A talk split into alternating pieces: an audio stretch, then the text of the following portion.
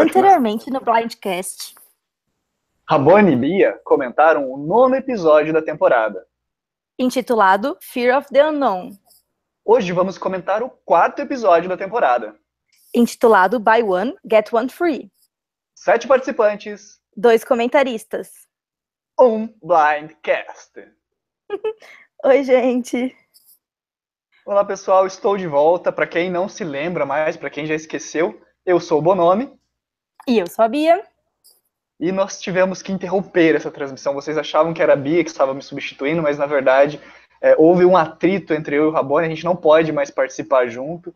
E hoje eu tive que interromper isso aqui, porque eu não ia permitir o Rabone vir aqui falar mal desse episódio, porque ele estava numa onda de falar mal do cast, falar mal do episódio. Ah, essa temporada não tá tão boa. Que eu falei, não, eu preciso vir aqui, principalmente depois desse episódio, não é mesmo? Que episódio maravilhoso.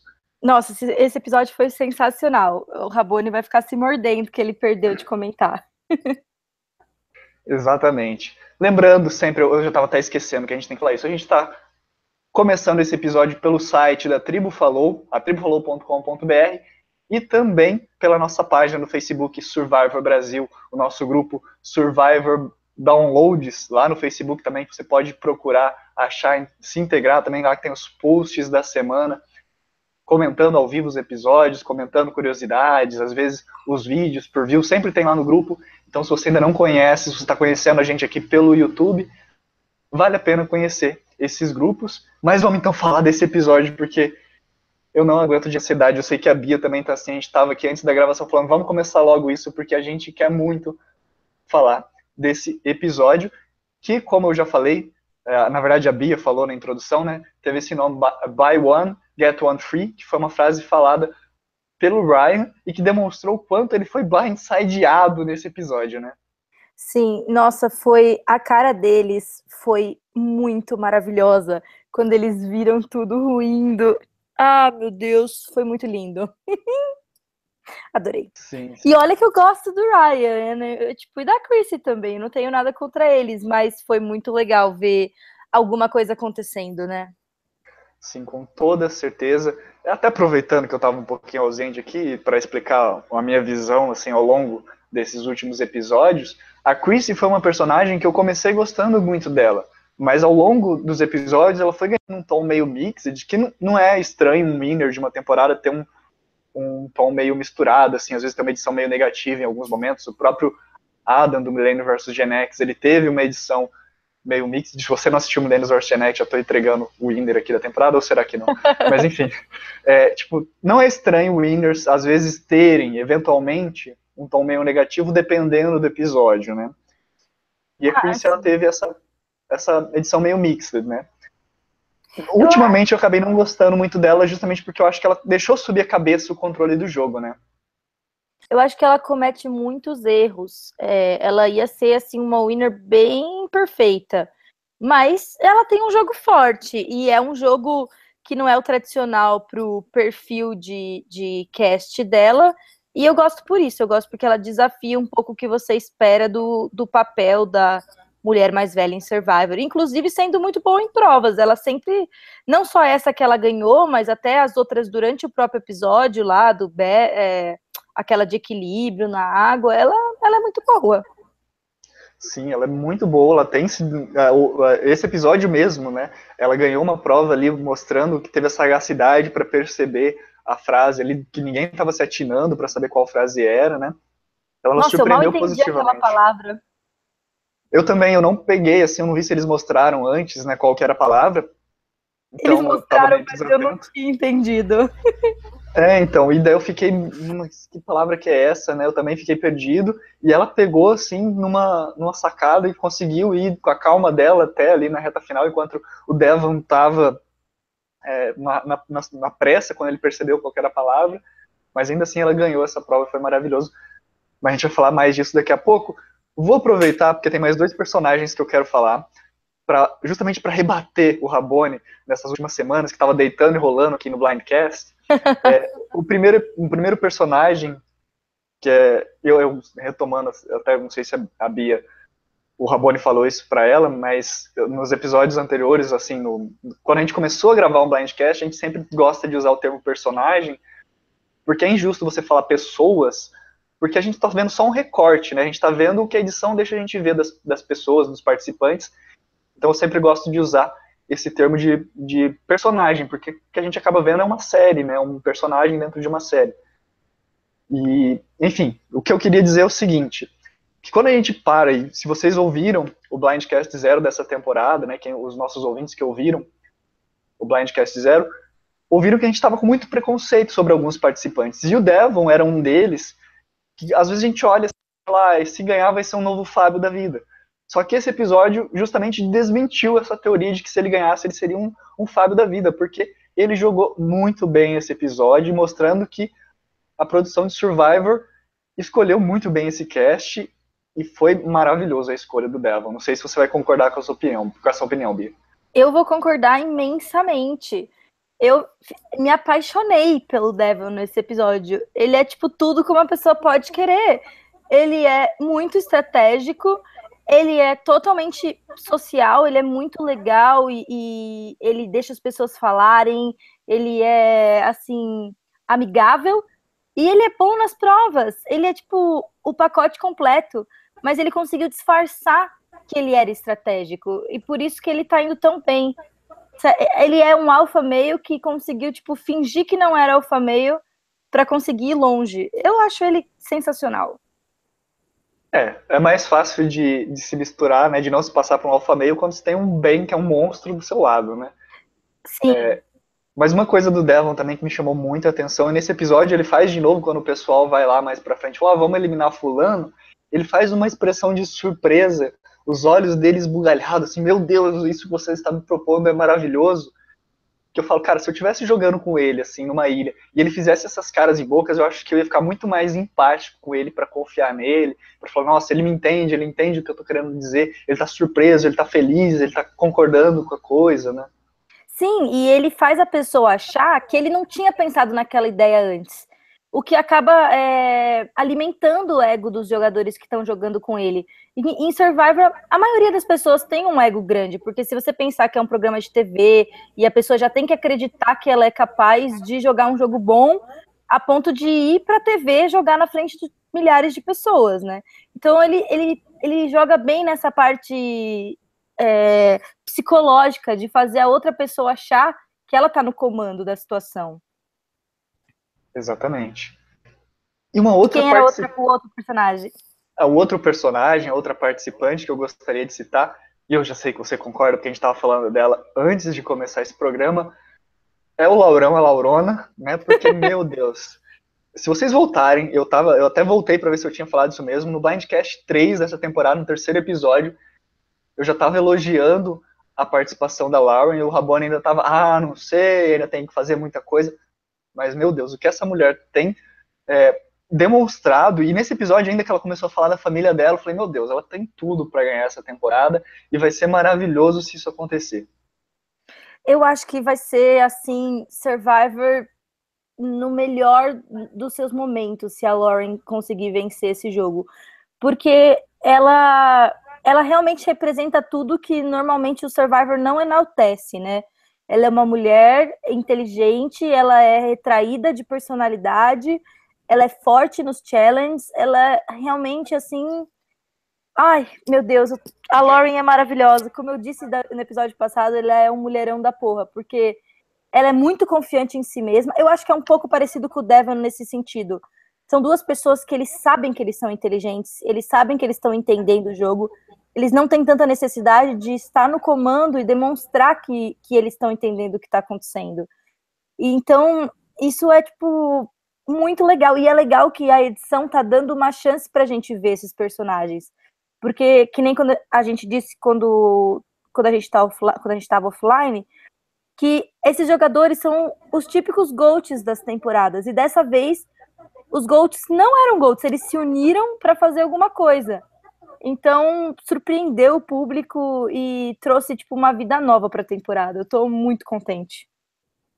E tomara que eles consigam achar casts parecidos com esse, no sentido de que, que dá para perceber que o pessoal assiste Survivor e conhece Survivor. Porque essa jogada não é uma jogada que alguém que não conhece Survivor vem e faz, é uma jogada de quem sabe o que está por vir e o que vai acontecer. Então, foi uma jogada bem interessante que a gente viu nesse episódio, a gente vai comentar logo mais, né?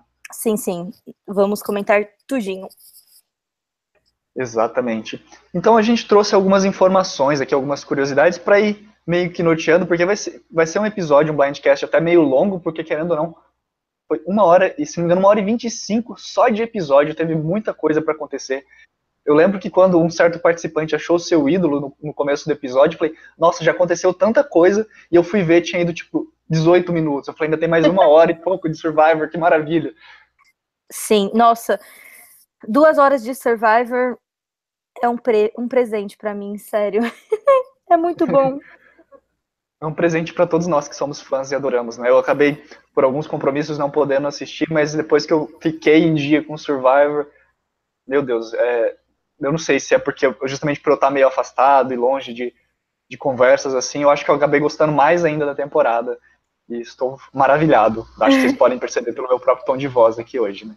Eu acho que se você assiste essa temporada numa tacada só, que foi como eu assisti a maioria das temporadas, porque elas já tinham saído quando eu comecei a ser fã de Survivor, essa temporada é boa. Porque o problema dessa temporada é que ela demora para acontecer. Quando você tem que esperar uma semana inteira pensando na estratégia para ver o que vai acontecer, isso acaba deixando você assim achando a temporada morna. Mas se você assistir numa tacada, depois da merge ela fica muito boa. Então você tipo fica mais animado. Eu acho que é um pouco isso.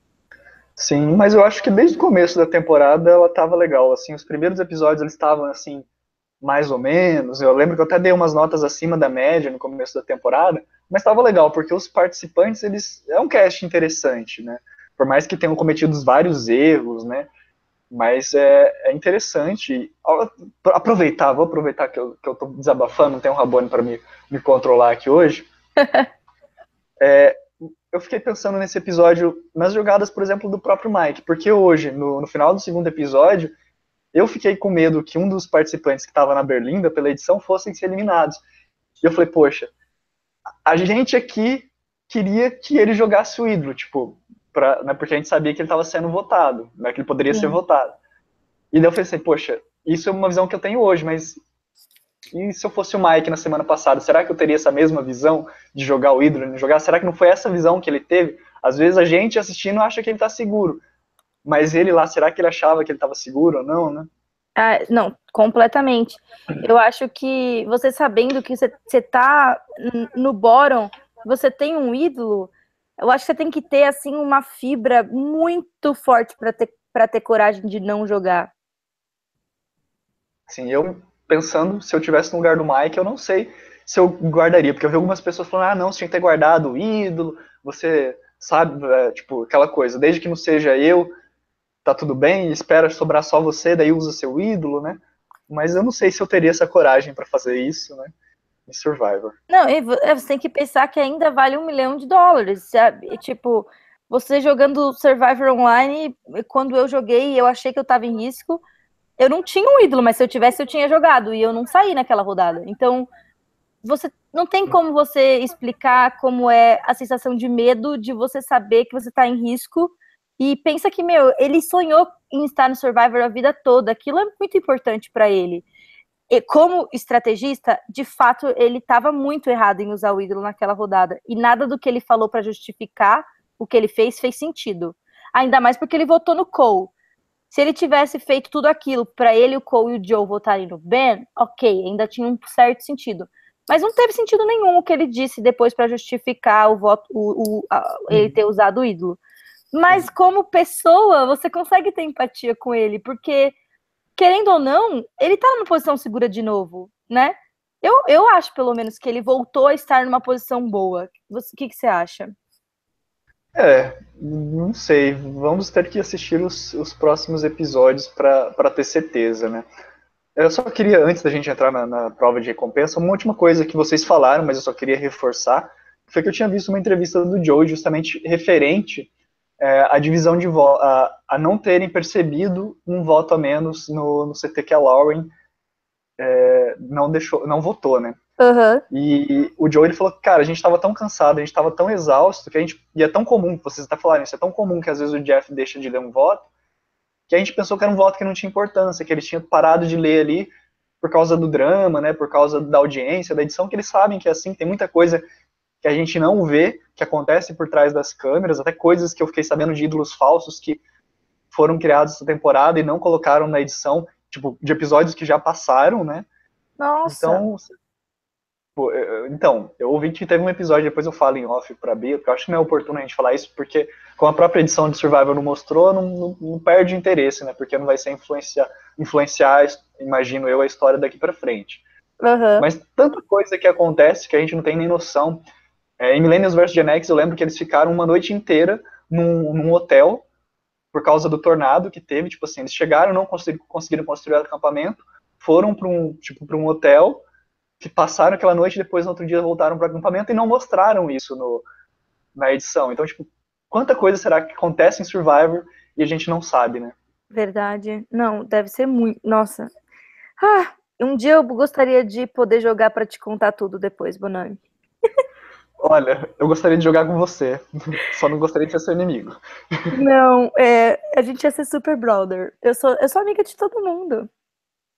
Oh, mas depois que eu fiquei sabendo que aconteceu em Amazonas, aí que você justamente você comentou agora que você flipou para um lado e tava mentindo para todo mundo, eu não sei se eu confiaria em você não. É, eu tava mentindo para uma única pessoa só. mas eu vou te falar porque eu acho que eu não confiaria em ninguém, nem se eu jogasse com o Rabone, com ninguém que eu conheço, eu acho que eu confiaria. No eu jogo, acho, acho que... que seria até é impossível você não confiar, porque você se apega realmente tipo, sentimentalmente com as pessoas é um. Você esquece depois de um tempo que é um jogo. É uma sensação muito estranha. Todo fã de Survivor, eu recomendaria muito jogar uma versão online de Survivor. Porque você começa a ver o jogo de outra perspectiva, apesar, obviamente, não é a mesma coisa, mas você consegue entender algumas coisas que você vê os jogadores fazendo que antes você ficava gritando com a TV, nossa, que burro! e agora você tipo vê com outros olhos. Então eu acho interessante para quem é muito fã. Com certeza. Mas então, já temos 17 minutos, meu Deus, 17 minutos de podcast. Vamos falar então das provas antes da gente falar dos CTs? Vamos, vamos sim. Bem, eu trouxe aqui alguns dados. A primeira prova de recompensa aconteceu no dia 25 e ela aconteceu pela terceira vez em Survivor. O nome dela é Game is a Foot e teve outros dois vencedores, né? Obviamente, ela já teve outras duas vezes. Ela já esteve em San Juan del Sur que o Baylor ganhou, e em Camboja o Spencer ganhou. E dessa vez nós tivemos a Lauren Himmer ganhando e compartilhando essa recompensa com a Ashley, Ben e o Devon. O que, que você achou dessa prova, Bia? Eu gosto dessa prova porque é um tipo de prova que dá oportunidade de uma pessoa que normalmente não ganha challenge de ganhar. Tanto é que o Mike ficou em segundo lugar e quase ganhou. E isso eu achei muito. Eu gosto dessa prova por isso. Inclusive, essa foi a prova que o Joe, Joe The Amazing perdeu em Camboja, né? Então, tipo, foi muito bom que, te, que teve essa prova em Camboja. Tudo bem que acabou tirando o meu Steven, porque o Spencer flipou, mas no geral foi bom, porque deu oportunidade para outras pessoas vencerem. Então eu gosto bastante por isso. E eu gosto também porque foi uma prova de recompensa individual, que aí fez com que a Lauren tivesse que escolher quem ia para quem ia para o reward. E eu sempre gosto quando é assim. Sim, é, eu acho muito interessante quando tem que escolher, porque ajuda a mexer nas dinâmicas de justamente de alianças, que foi justamente o que a gente acabou vendo nesse episódio, que a Lauren, que é uma mulher dona estratégica demais, ela escolheu a dedo as pessoas para chamar para essa recompensa, e lá ela colocou, começou a colocar o master plan dela é, em ação, né? Isso foi bem legal de ver. Nossa, foi incrível. Ela escolheu perfeitamente. Eu acho que nunca ninguém na história dos rewards escolheu tão bem e na sequência tão certa de quem ela devia levar, sabe? Ela fez um trabalho incrível, porque ela deixou para trás é, o JP, que não, não pensava muito, graças a Deus a gente perdeu ele, e deixou para trás, tipo, Chrissy e Ryan, que são as duas pessoas que estavam mais dentro da própria cabeça, que iam menos pensar, nossa, que estratégica. Eles, os quatro, deram sinais até durante o episódio de que eles iam fazer alguma coisa. Só que o Ryan e a Chrissy não, não eram capazes de ver, porque eles não estavam procurando esses sinais assim, sabe? Então eu achei que a Lauren demonstrou na escolha de quem ela levou para o reward que ela é uma jogadora assim fantástica de estratégia. Assim, tem uma frase desse episódio que eu não, acho que se não me engano foi o Joe, o, o Devon que falou, né? Tipo, que a, a Chris e o Ryan estavam tão é, nossa, com a visão tão obscurecida pelo poder que eles não estavam conseguindo ver daqui para frente, né? O jogo, como é que seria daqui para frente. Eu acho que isso foi uma leitura muito boa e que, de certa forma, a Lauren também teve, porque ela, ao escolher quem ela escolheu, ela escolheu justamente aqueles que estavam, como você falou, aqueles que estavam mais abertos a fazer algum movimento. Porque se ela tivesse escolhido, por exemplo, o Ryan, ah, tadinho, Ryan, vem aqui comer, você tá tão magrinho, talvez esse plano não tivesse dado certo como deu. Sim, ela foi, ela foi demais. Mas assim, eu tenho uma questão que eu fiquei pensando durante o episódio. Eles são quatro. Quatro em sete é a maioria. Será que eles precisavam mesmo fazer esse move já? Isso foi uma coisa que eu fiquei me questionando durante o episódio. Será que eles não podiam ter tirado Joe e Mike? E aí, é, por exemplo, na minha cabeça, se eu fosse a Lauren, o que, que eu ia achar que era o ideal? Tirar Joe e Mike, tirar Ben no set, e aí eles ainda teriam quatro contra três, porque eles teriam o, o voto extra da Lauren. Não sei, o que, que você acha? Ou você acha que eles fizeram a coisa certa? Eu acho que é interessante, porque assim, se você deixa para fazer isso mais tarde, por exemplo, lá no F7, e depois vamos, vamos tirar a Chris, o Ryan, e depois vamos tirar o Ben, você corre muito risco do Ben começar a se destacar, dele ser, por exemplo, ah, esqueci o nome do, de Words Apart, que ganhou uma running streak seguida. O Mike. É, bom até que, é, melhor, eu ia, era até bom que eu tinha esquecido porque não dava spoiler para quem não assistiu, mas É, tipo, o cara ganhou várias vezes. Imagina às vezes se o Banner ele chega numa reta final e começa a ganhar um monte, e você tá aliado com ele, e as outras pessoas também vão querer tirar ele, você fica meio que sem saber o que fazer. Você fica meio. Às vezes Não, no 3-3, ou às vezes no 3-2. É, foi bem o que eu falei. Você vai para o, F4, o F7, mas você tira o B no F7, né? Mas então, eu acho que aí que tá. Daí você tira o B no F7 e fica 3-3. Só que a Lauren então, tem um voto extra. Usaram ela tem o voto extra, mas agora ela vai poder usar o voto extra até justamente para talvez tirar o Ben. Eu acho que foi inteligente que assim eles desmoronaram é, essa aliança do Ryan e da Chris, que eles estavam no poder, tiraram o JP. Tira, ó, esse Gold aqui vocês não vão conseguir levar para final. Agora, no episódio seguinte que a gente vai comentar, acabaram com todas as esperanças de possível reação e deles se juntarem, talvez, por exemplo, Joey, é, Mike, Chris e Ryan para ir contra eles. E agora sim eles vão poder focar no Ben. Só que a gente sabe que pode ser que não dê muito certo, pelo menos não nesse próximo episódio, mas que eles vão focar no próximo episódio. E eu acho que é inteligente justamente por causa disso. Porque daí você cria é, assim, uma, uma chance de tirar o Ben um pouquinho mais cedo do que talvez se você tivesse deixado ele pro, pro, pro F7, entendeu? Porque eu acho que você deixar ele pro F7, você ainda tem que contar um pouco com ele para quebrar esse, esse trio ali que tinha que era JP, Chris e Ryan, que provavelmente não ia ser quebrado sem a ajuda do Ben. Eu acho assim, eles, eles cometeram dois erros, na minha opinião. Um, se eles fossem, se eles tirassem o Ben agora, eles ainda. É, o Mike e o Joe estavam acreditando na aliança de cinco. Isso era bom, porque ninguém ia flipar. O Mike ficando sozinho agora, ele foi enganado de novo ele tem uma chance de voltar para Chris e para o Ryan. E sempre pode achar mais um voto, sempre pode achar uma, mais, mais um ídolo, sempre pode ter alguma coisa que pode fazer. Ainda mais o Ben agora preocupado, fica meio que o Ben no meio e o Ben tá com muito poder. Porque se eu sou o Mike nessa circunstância, eu acho que eu flipo de volta pro Ryan Chris. Aí fica três de um lado, três do outro, e o Ben, que era a pessoa que, que mais é, que mais todo mundo queria tirar, acaba ficando com bastante poder. O outro erro, na minha opinião, é que, ok, se vocês queriam trair um dos du uma das duas pessoas naqueles cinco, trai então o Mike, tira o Mike, não o Joe. Porque você deixando o Mike lá, ele é o tipo de pessoa que vai conseguir se invi invisibilizar e entrando na aliança de algum jeito. Enquanto que o Joe, é um alvo muito forte. Então, já que você vai trair alguém naquela aliança, deixa o Joe mais um tempo.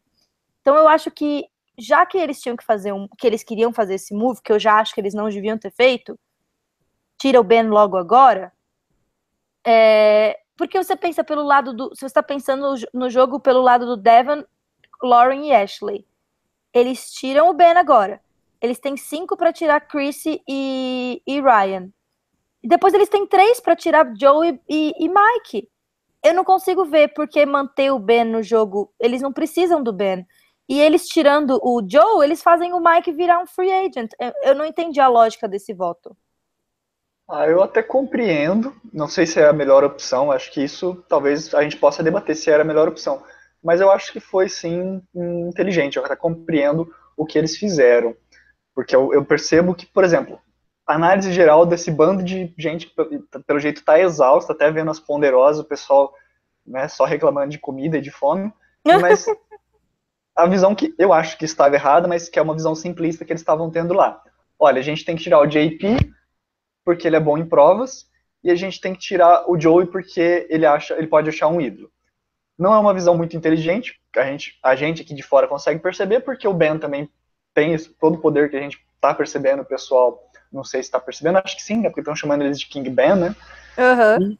E, e, o último episódio também demonstrou que o Mike também acha ídolos, então ambos Exato. os argumentos eu questiono, né?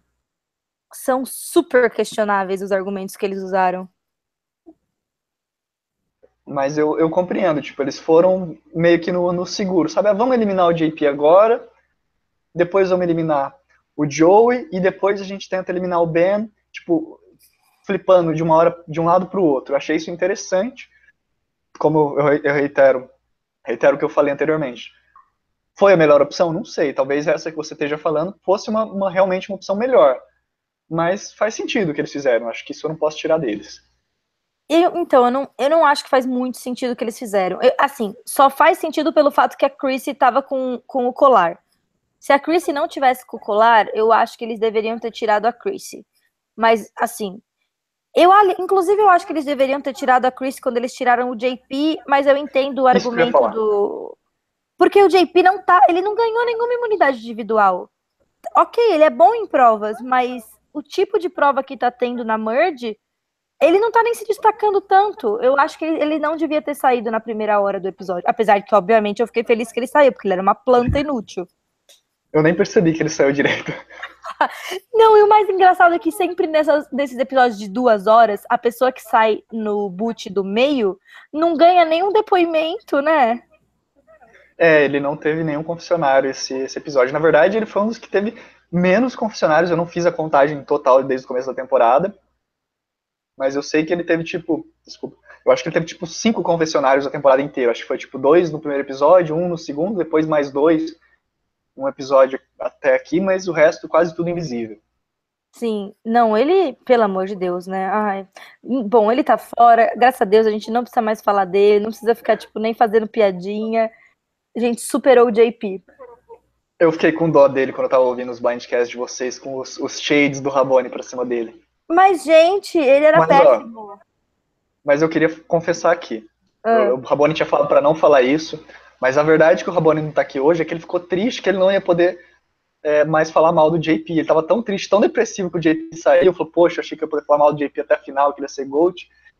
Ele falou, não consigo gravar hoje, gente. Meu, meu mundo acabou. Coitado. Olha, a única coisa que eu posso dizer pro JP é que ele, tipo, ficou bem bonitinho depois de tomar um banho, viu? Ele apareceu e virou um júri, tipo, olha, eu olhei, a hora que ele entrou no júri, eu pensei, puta merda. Meu, que júri lindo, né? Tipo, o que, que é, é Desi, Cole e JP no júri? Puta merda. Então, de parabéns. Olha, eu já vi a Ponderosa do, do, do final do, do Joey, né? Uh. E eu acho que ele foi o único que ficou pior depois que foi pra Ponderosa, porque ele fez a barba, as coisas, e parece que ficou sei lá, mais magro, mais esqueleto. Eu, enfim, eu não suspeito falar que também sou magrelo, né? Mas. Mas o Joe, ele, tipo, ele tá não... fugindo totalmente do padrão do, do júri. Ele, tipo, quebrou o júri da beleza. É. E aí depois, então, voltando dessa recompensa, vamos nos adiantar aqui, já temos meia hora de Blindcast. É, o Ben voltando e fazendo todo o seu depoimento, depois de ter. que eles receberam as cartas, esse foi um momento bem interessante. A Lauren pôde falar da família dela, é, e o Ben também pôde falar da esposa dele. E daí, quando ele tava voltando lá, do, provavelmente do confessionário dele, que levaram ele, eu até questiono se não foi proposital ali, da, dele, de ter uma pedra ali do meio do nada, né? Ai, Bonami, nossa, eu sou a pessoa que menos acha que Survivor é cotado na vida. Tipo, eu não acho mesmo. Eu não acho que eles deram os ídolos pro Tony, eu não acho que deram os ídolos pro, pro Russell. Tipo, eu acredito muito na integridade do Survivor. Mas quando o Ben achou esse ídolo, eu fiquei para morrer, porque parecia muito que era tipo cotado que, que tava lá porque era o Ben que ia achar, sabe? Porque a gente sabe que, que Survivor quer que o Ben vença. Porque eu não sei se você percebeu, isso é uma coisa do Ben que talvez você não tenha, que você não saiba, talvez o público não saiba também, mas o Ben, ele lutou no exército nos Estados Unidos. Poxa, se você não tivesse falado eu, você nunca ia descobrir, né, se eu não tivesse falado, porque, nossa, é uma coisa assim que eles deixaram passar, né, uma informação que eles nem ressaltaram tanto. Então, tipo, ele é um herói. Então, o Survivor quer que, que o Ben vença. Mas eu não quero, eu não quero nem um pouco, eu quero que ele perca, eu quero tanto que ele perca. Ah. Olha, se se confirmar o que eu tô achando que ele vai fazer, eu até tô começando a torcer pelo Ben, mas é, tem, tem minhas ressalvas. Ainda acho que a, a Laurona merece mais. Ó, o Ben não tá jogando um jogo ruim. Inclusive, o que ele tá fazendo é muito bom. Era pra eu estar tá amando o Ben. Eu só não gosto dele porque eu acho que é culpa da edição do programa o fato de eu não gostar do Ben. Porque a edição do programa tá colocando ele como líder quando ele não foi líder. No começo ele não era o líder porque quem era era Chrissy, isso estava muito óbvio que por, na, no voto da Merge quem decidiu quem ia sair foi a Chrissy Ryan, não foi o Ben. E aí, o segundo episódio depois da Merge já mostrou, tipo, o Ben dominando tudo. Sem ter contado uma história de como ele dominou as coisas. Inclusive, essa história do Seth, do King Arthur, foi, tipo, muito chata para mim, porque eles não construíram o Ben como líder do grupo, porque ele realmente não era. E aí, depois, é, fica mostrando ele como esse macho alfa, é, e colocam ele em oposição ao Joe, como se o Joe fosse o vilão e ele fosse o bonzinho, sendo que ele tá mentindo, manipulando, contando os segredos que contam para ele para outra pessoa, ele tá fazendo negócio de atuação, pelo jeito vai criar ídolo falso. Ou seja, ele tá fazendo todas as coisas que um vilão faria. Só que por ele ser quem ele é, o personagem, por ele ser o personagem que ele é, ele é pintado como herói. E isso é uma coisa na edição de Survivor que me tira do sério. Porque tudo bem o Joe ser um vilão, ele realmente estava usando é, estratégias de vilão para para conseguir o que ele queria no jogo. Mas o, o, o Ben também tá fazendo isso, sabe? E ele é pintado como um herói, e isso me tira do sério. É, isso também me incomoda, não porque ele é ou não é vilão, né? Porque eu acho que não tem nada de errado de você ser herói ou você ser vilão. Concordo. É você jogar como vilão e ter uma edição de herói, né? Exatamente. É isso, é isso, é isso. Eu acho assim, que nem eu tava discutindo outro dia com uma amiga, que a Chrissy tem uma, uma edição um pouco vilanesca. Mas se você for ver, a Chrissy foi super fiel no jogo. Ela escolheu quem ela ia jogar e ela jogou com aquelas pessoas, ela não flipou. Ela não fez nada absurdo. Inclusive, nem manipular, ela não manipula, porque ela, você vê claramente na edição que com quem ela não vai jogar, ela nem conversa muito, que é inclusive uma falha do jogo dela. A Ashley comentou isso no episódio, não mentira. A Lauren comentou isso no episódio, e isso já tinha acontecido em, anteriormente com a Rourke. E, então, uhum. tipo, você vê que ela não tá usando, tipo, os poderes dela de estratégia para manipular as pessoas. E ela não tá mentindo para os aliados dela. Mas, por quê? porque ela é uma mulher forte estratégica, ela é pintada como vilã, mesmo não fazendo coisas vilanescas. Então, tudo bem, não tem problema. Eu adoro os vilões. Eu acho que não tem nada errado você jogar como um vilão. O problema é justamente esse, você não joga, você jogar de um jeito e, e por causa do personagem que você foi, foi escolhido para ser, eles te pintarem de uma forma ou de outra, contraditória com as suas atitudes. Uhum. Exatamente.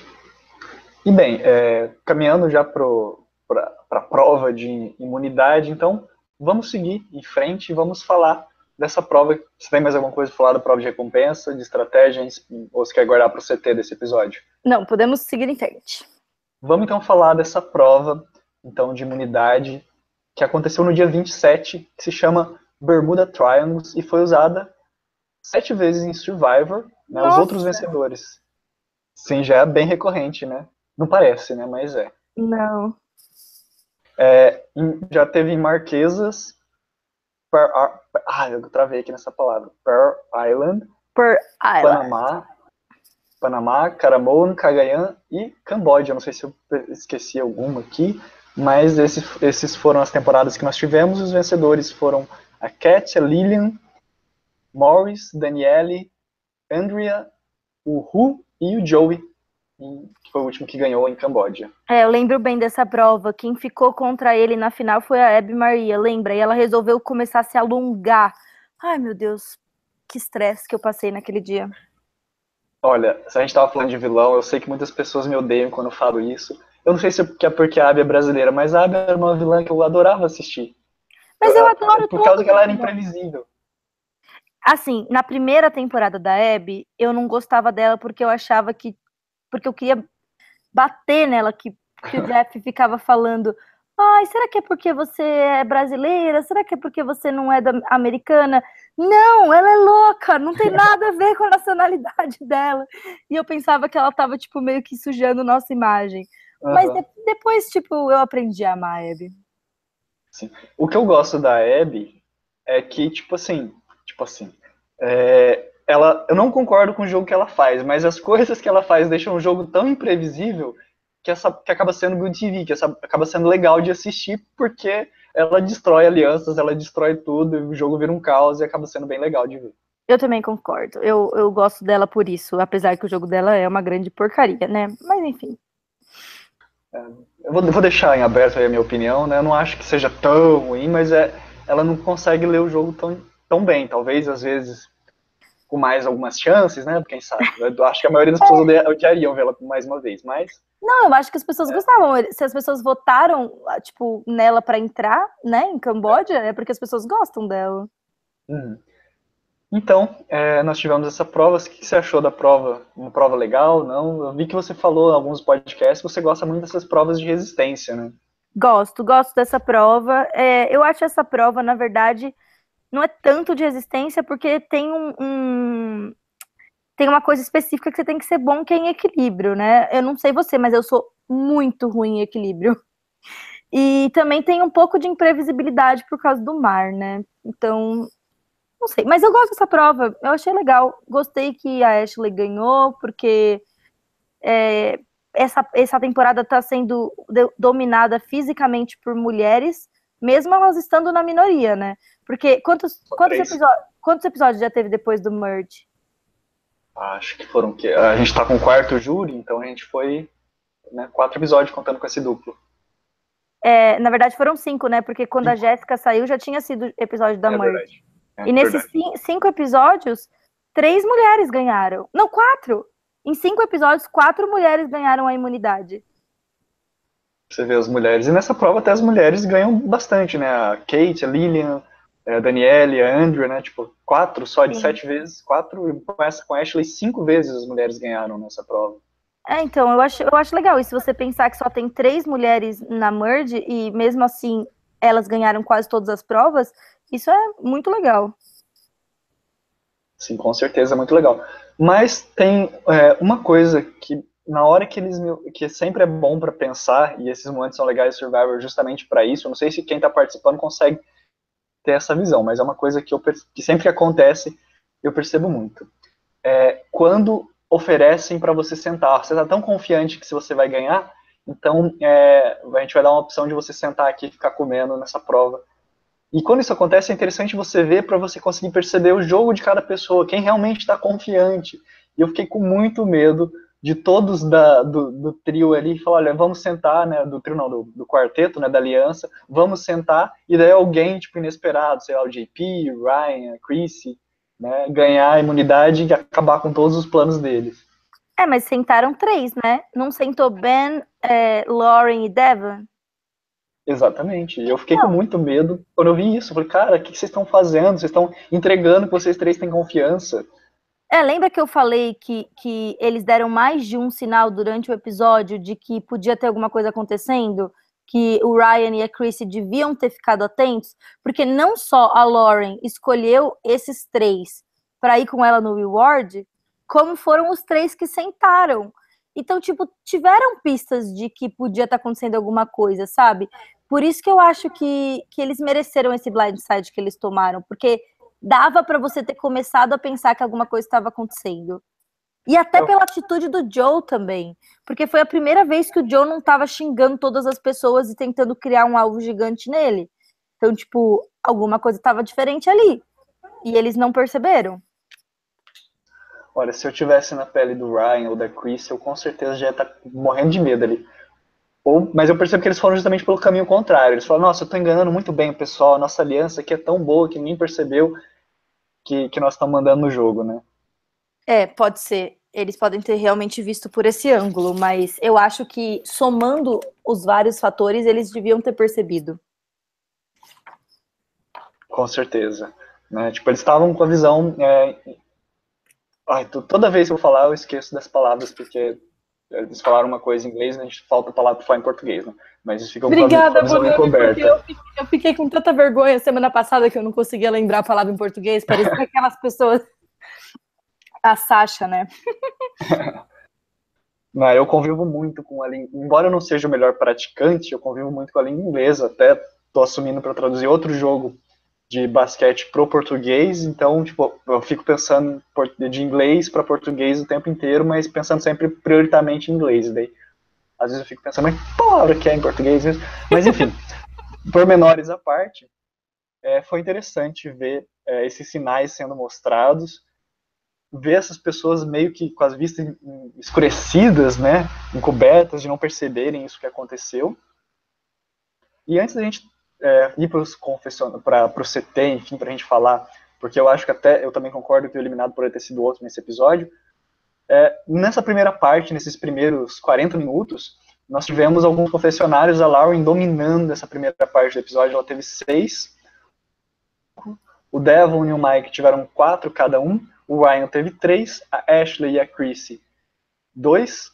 O Joey, one, um. E o JP não teve nenhum e saiu invisível. Como a pessoa pode ser tão planta que nem no episódio que ela é eliminada ela fala alguma coisa?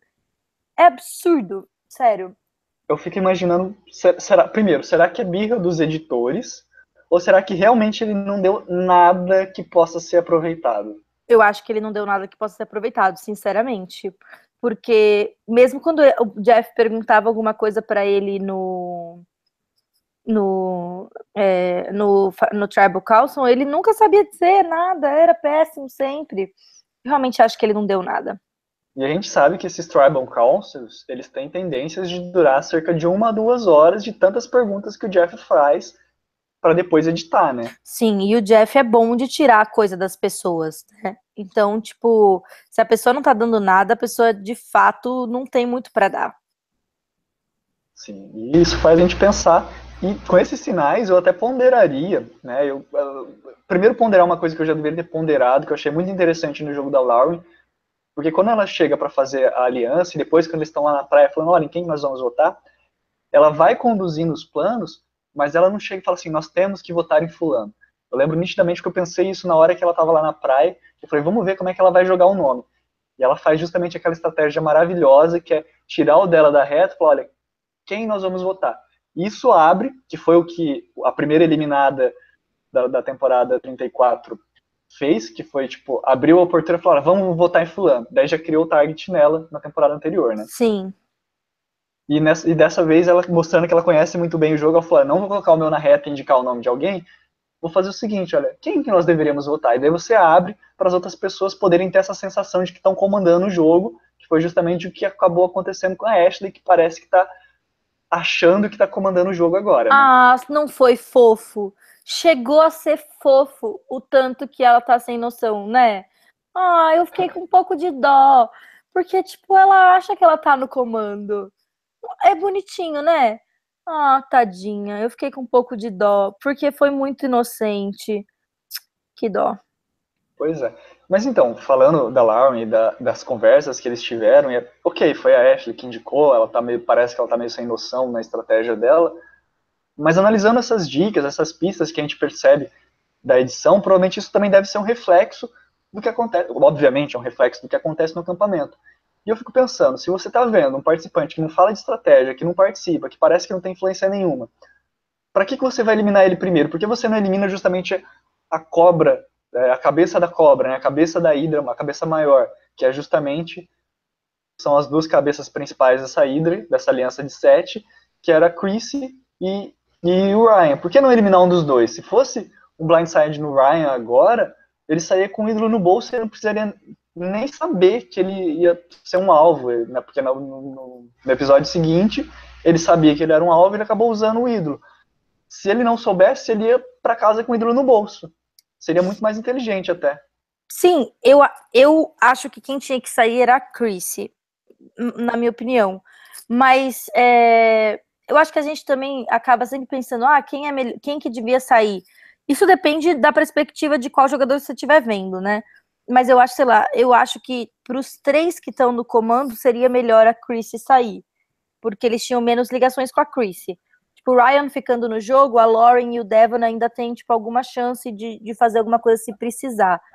Mas, enfim, isso é, o, por exemplo, é, só vou, aumentando mais um argumento do porquê eu acho que eles jogaram errado, você viu que agora ficou claro para Chrissy que o Ben tava mentindo para eles, né? Porque o Ben votou.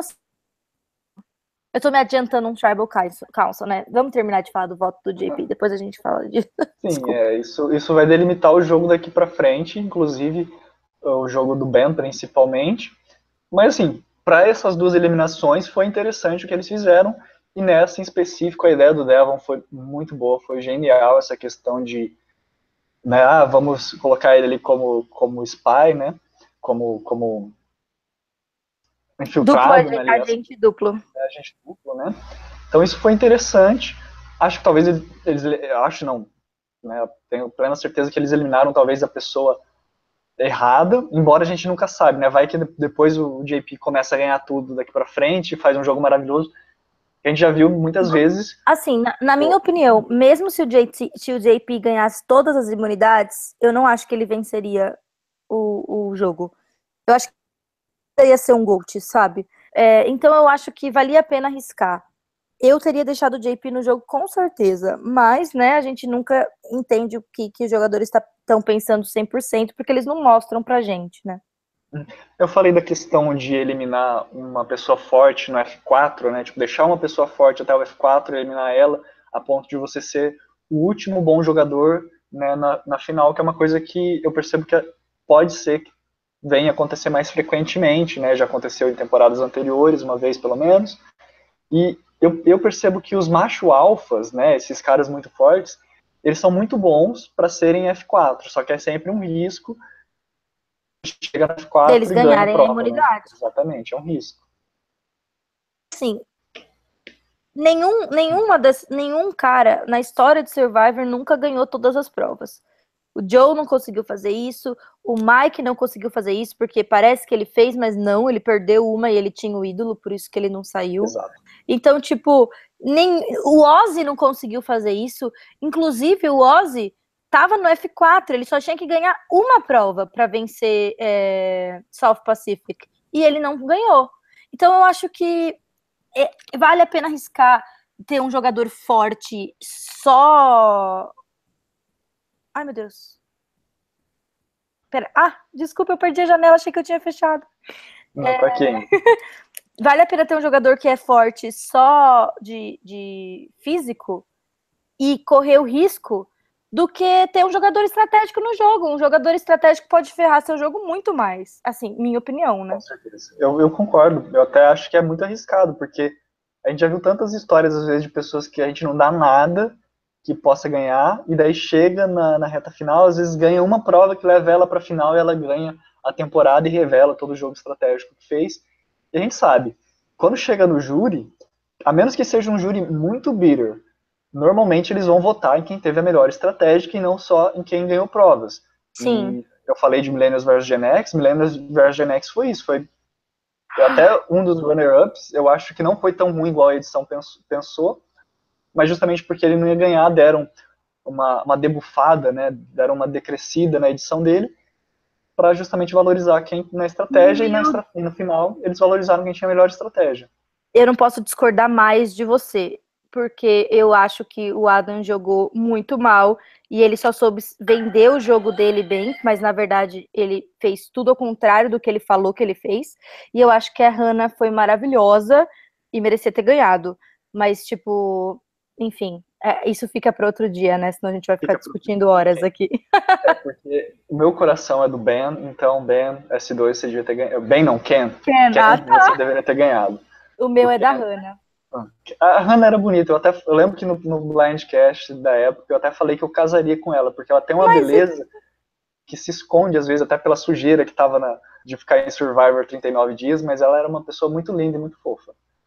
Não, eu, eu acho ótima é, como pessoa, mas eu, gost, eu acho realmente que ela merecia ganhar pela estratégia dela. A gente já tá em 50 minutos, a Juliana versus é. Nexus vai acabar. Isso.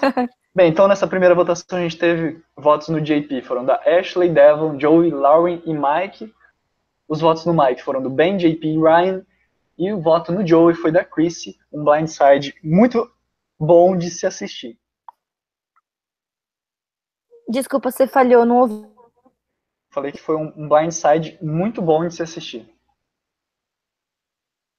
Conseguiu? Alô? fazer a cara dele.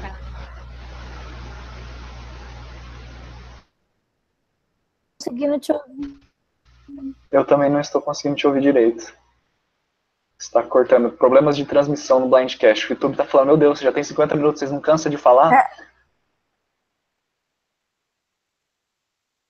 Mas enfim, tá, tá dando para ouvir aí? Alguém que tá ouvindo, se quiser comentar aí, a gente.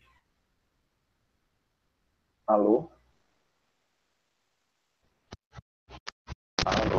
Droga. Não consigo te ouvir mais. Eu ouço só você droga. Tô te ouvindo agora. Mal, será? Não?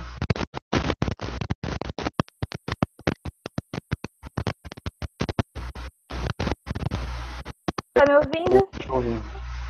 Eu te ouço só quando você fala tá me ouvindo ou droga. Tudo bem, eu acho que agora voltou o seu Fala comigo de novo, deixa eu ver se eu tô ouvindo direito. É, eu consegui te ouvir, mas deu uma quebradinha numa, numa parte da frase. Tudo bem, o seu também meio que estabilizou agora de volta. Acho que dá para seguir. É, aqui também parece que tá dando para seguir voltar, porque foi muito legal depois de voltar de acampamento ver a cara da Chris e do Ryan. O Ryan, obviamente, tá tentando fazer tão social, né? Ah, parabéns pelo seu jogo, foi um ótimo blindside. Mas a Chris, embora ela estivesse tentando não demonstrar, dava para perceber que ela estava devastada. Ela estava, meu Deus, vocês podem me, me explicar o que, que aconteceu? é, eu achei que ela, que para variar, ela não lidou muito bem com a situação, né? O Ryan até fez um trabalho melhor, mas ela tipo ficou com aquela cara de não acredito que vocês fizeram isso comigo, como se as pessoas meio que devessem alguma coisa para ela, sabe? O Ryan estava provavelmente se sentindo assim, mas eu achei que ele disfarçou um pouco melhor. É, o Ryan conseguiu até disfarçar um pouco. A gente sabe que ele estava tentando disfarçar até pelo confessionário dele que ele falou, né? E não tem como, né? Se a gente tomasse um blindside desse, eu penso que fosse qualquer um de nós dois, também ia ficar na bad, né? Eu lembro também do blindside que eu fui eliminado da vez que eu joguei Survivor EF. Obviamente, eu sabia que eu estava numa tribo que eu era minoria, eu já tinha percebido pistas disso, mas a, a gente tem aquela esperança de, de conseguir dar certo, né? E quando a gente é eliminado é sim, é sempre. Sim, é, de fato. É, mas, enfim. É, e foi interessante ver essa dinâmica, e mais interessante ainda ver como que essa de poderes subiu a cabeça do Joe e do Mike. É, mas assim, eu achei que uma pessoa que também subiu a cabeça e que eu acho que estava jogando perfeito e que pode vir a, a, cometer um erro é, é o, o Devon, né? Porque você vê que, tipo, tudo que ele tava fazendo certo, que a gente tá, elogiou até agora, deixar outras pessoas sentirem que tava no comando e tudo mais, ele meio que, tipo, co começou a colocar as asinhas dele de fora. Mas, na minha opinião, um pouco cedo ainda. Eu acho que ele tinha que fin se fingir de bobo por mais umas duas rodadas, pelo menos. Ah, eu, eu pondero, porque se mais duas rodadas, se acontecesse dele ficar de bobo, talvez era muito fácil dele acabar virando um GOAT mesmo e tentar fazer alguma coisa tarde demais, daí não ter efeito. Bom que eles fizeram um planejamento até de certa forma, eu consigo ver um caminho a longo prazo para ele, né? Mas, né, pela preview até a gente sabe que talvez possa não ter, mas, enfim, estou me adiantando também.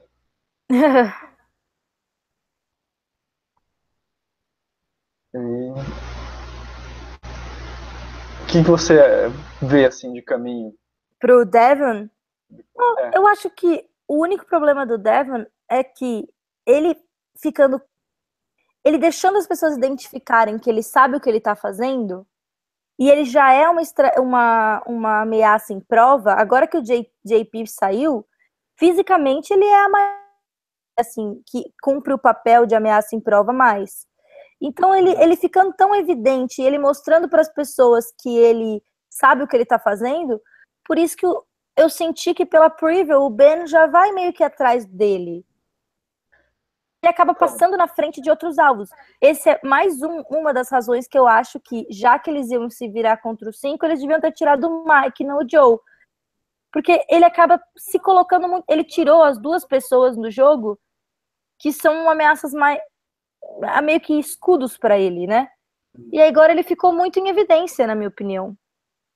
Então, eu não sei se ele ficou em evidência, porque uma coisa que é nítida, a própria Ashley e a Lauren já comentaram isso, que o Ben fazendo esse jogo de, de agente infiltrado, ele vai criar um alvo muito grande para ele, né? Então, as pessoas vão começar a olhar, poxa, se ele chegar no júri tendo conseguido enganar o pessoal, ele vai conseguir fazer bons argumentos. Embora a ideia não seja dele, ele pode argumentar que foi ele que executou, ele que fez, né, de fato, a, a, a, o flip-flop. Então, é, pode criar um, um, alvo grande no Ben. E teoricamente a Chris e o Ryan, eles não sabem disso, eles acham que foi talvez o Joe e o Mike que acharam uma brecha ali na, na possível aliança. Eles não sabiam, talvez eles podem ponderar, ah, o Ben não tinha flipado antes, flipou agora para fazer a jogada nesse segundo CT.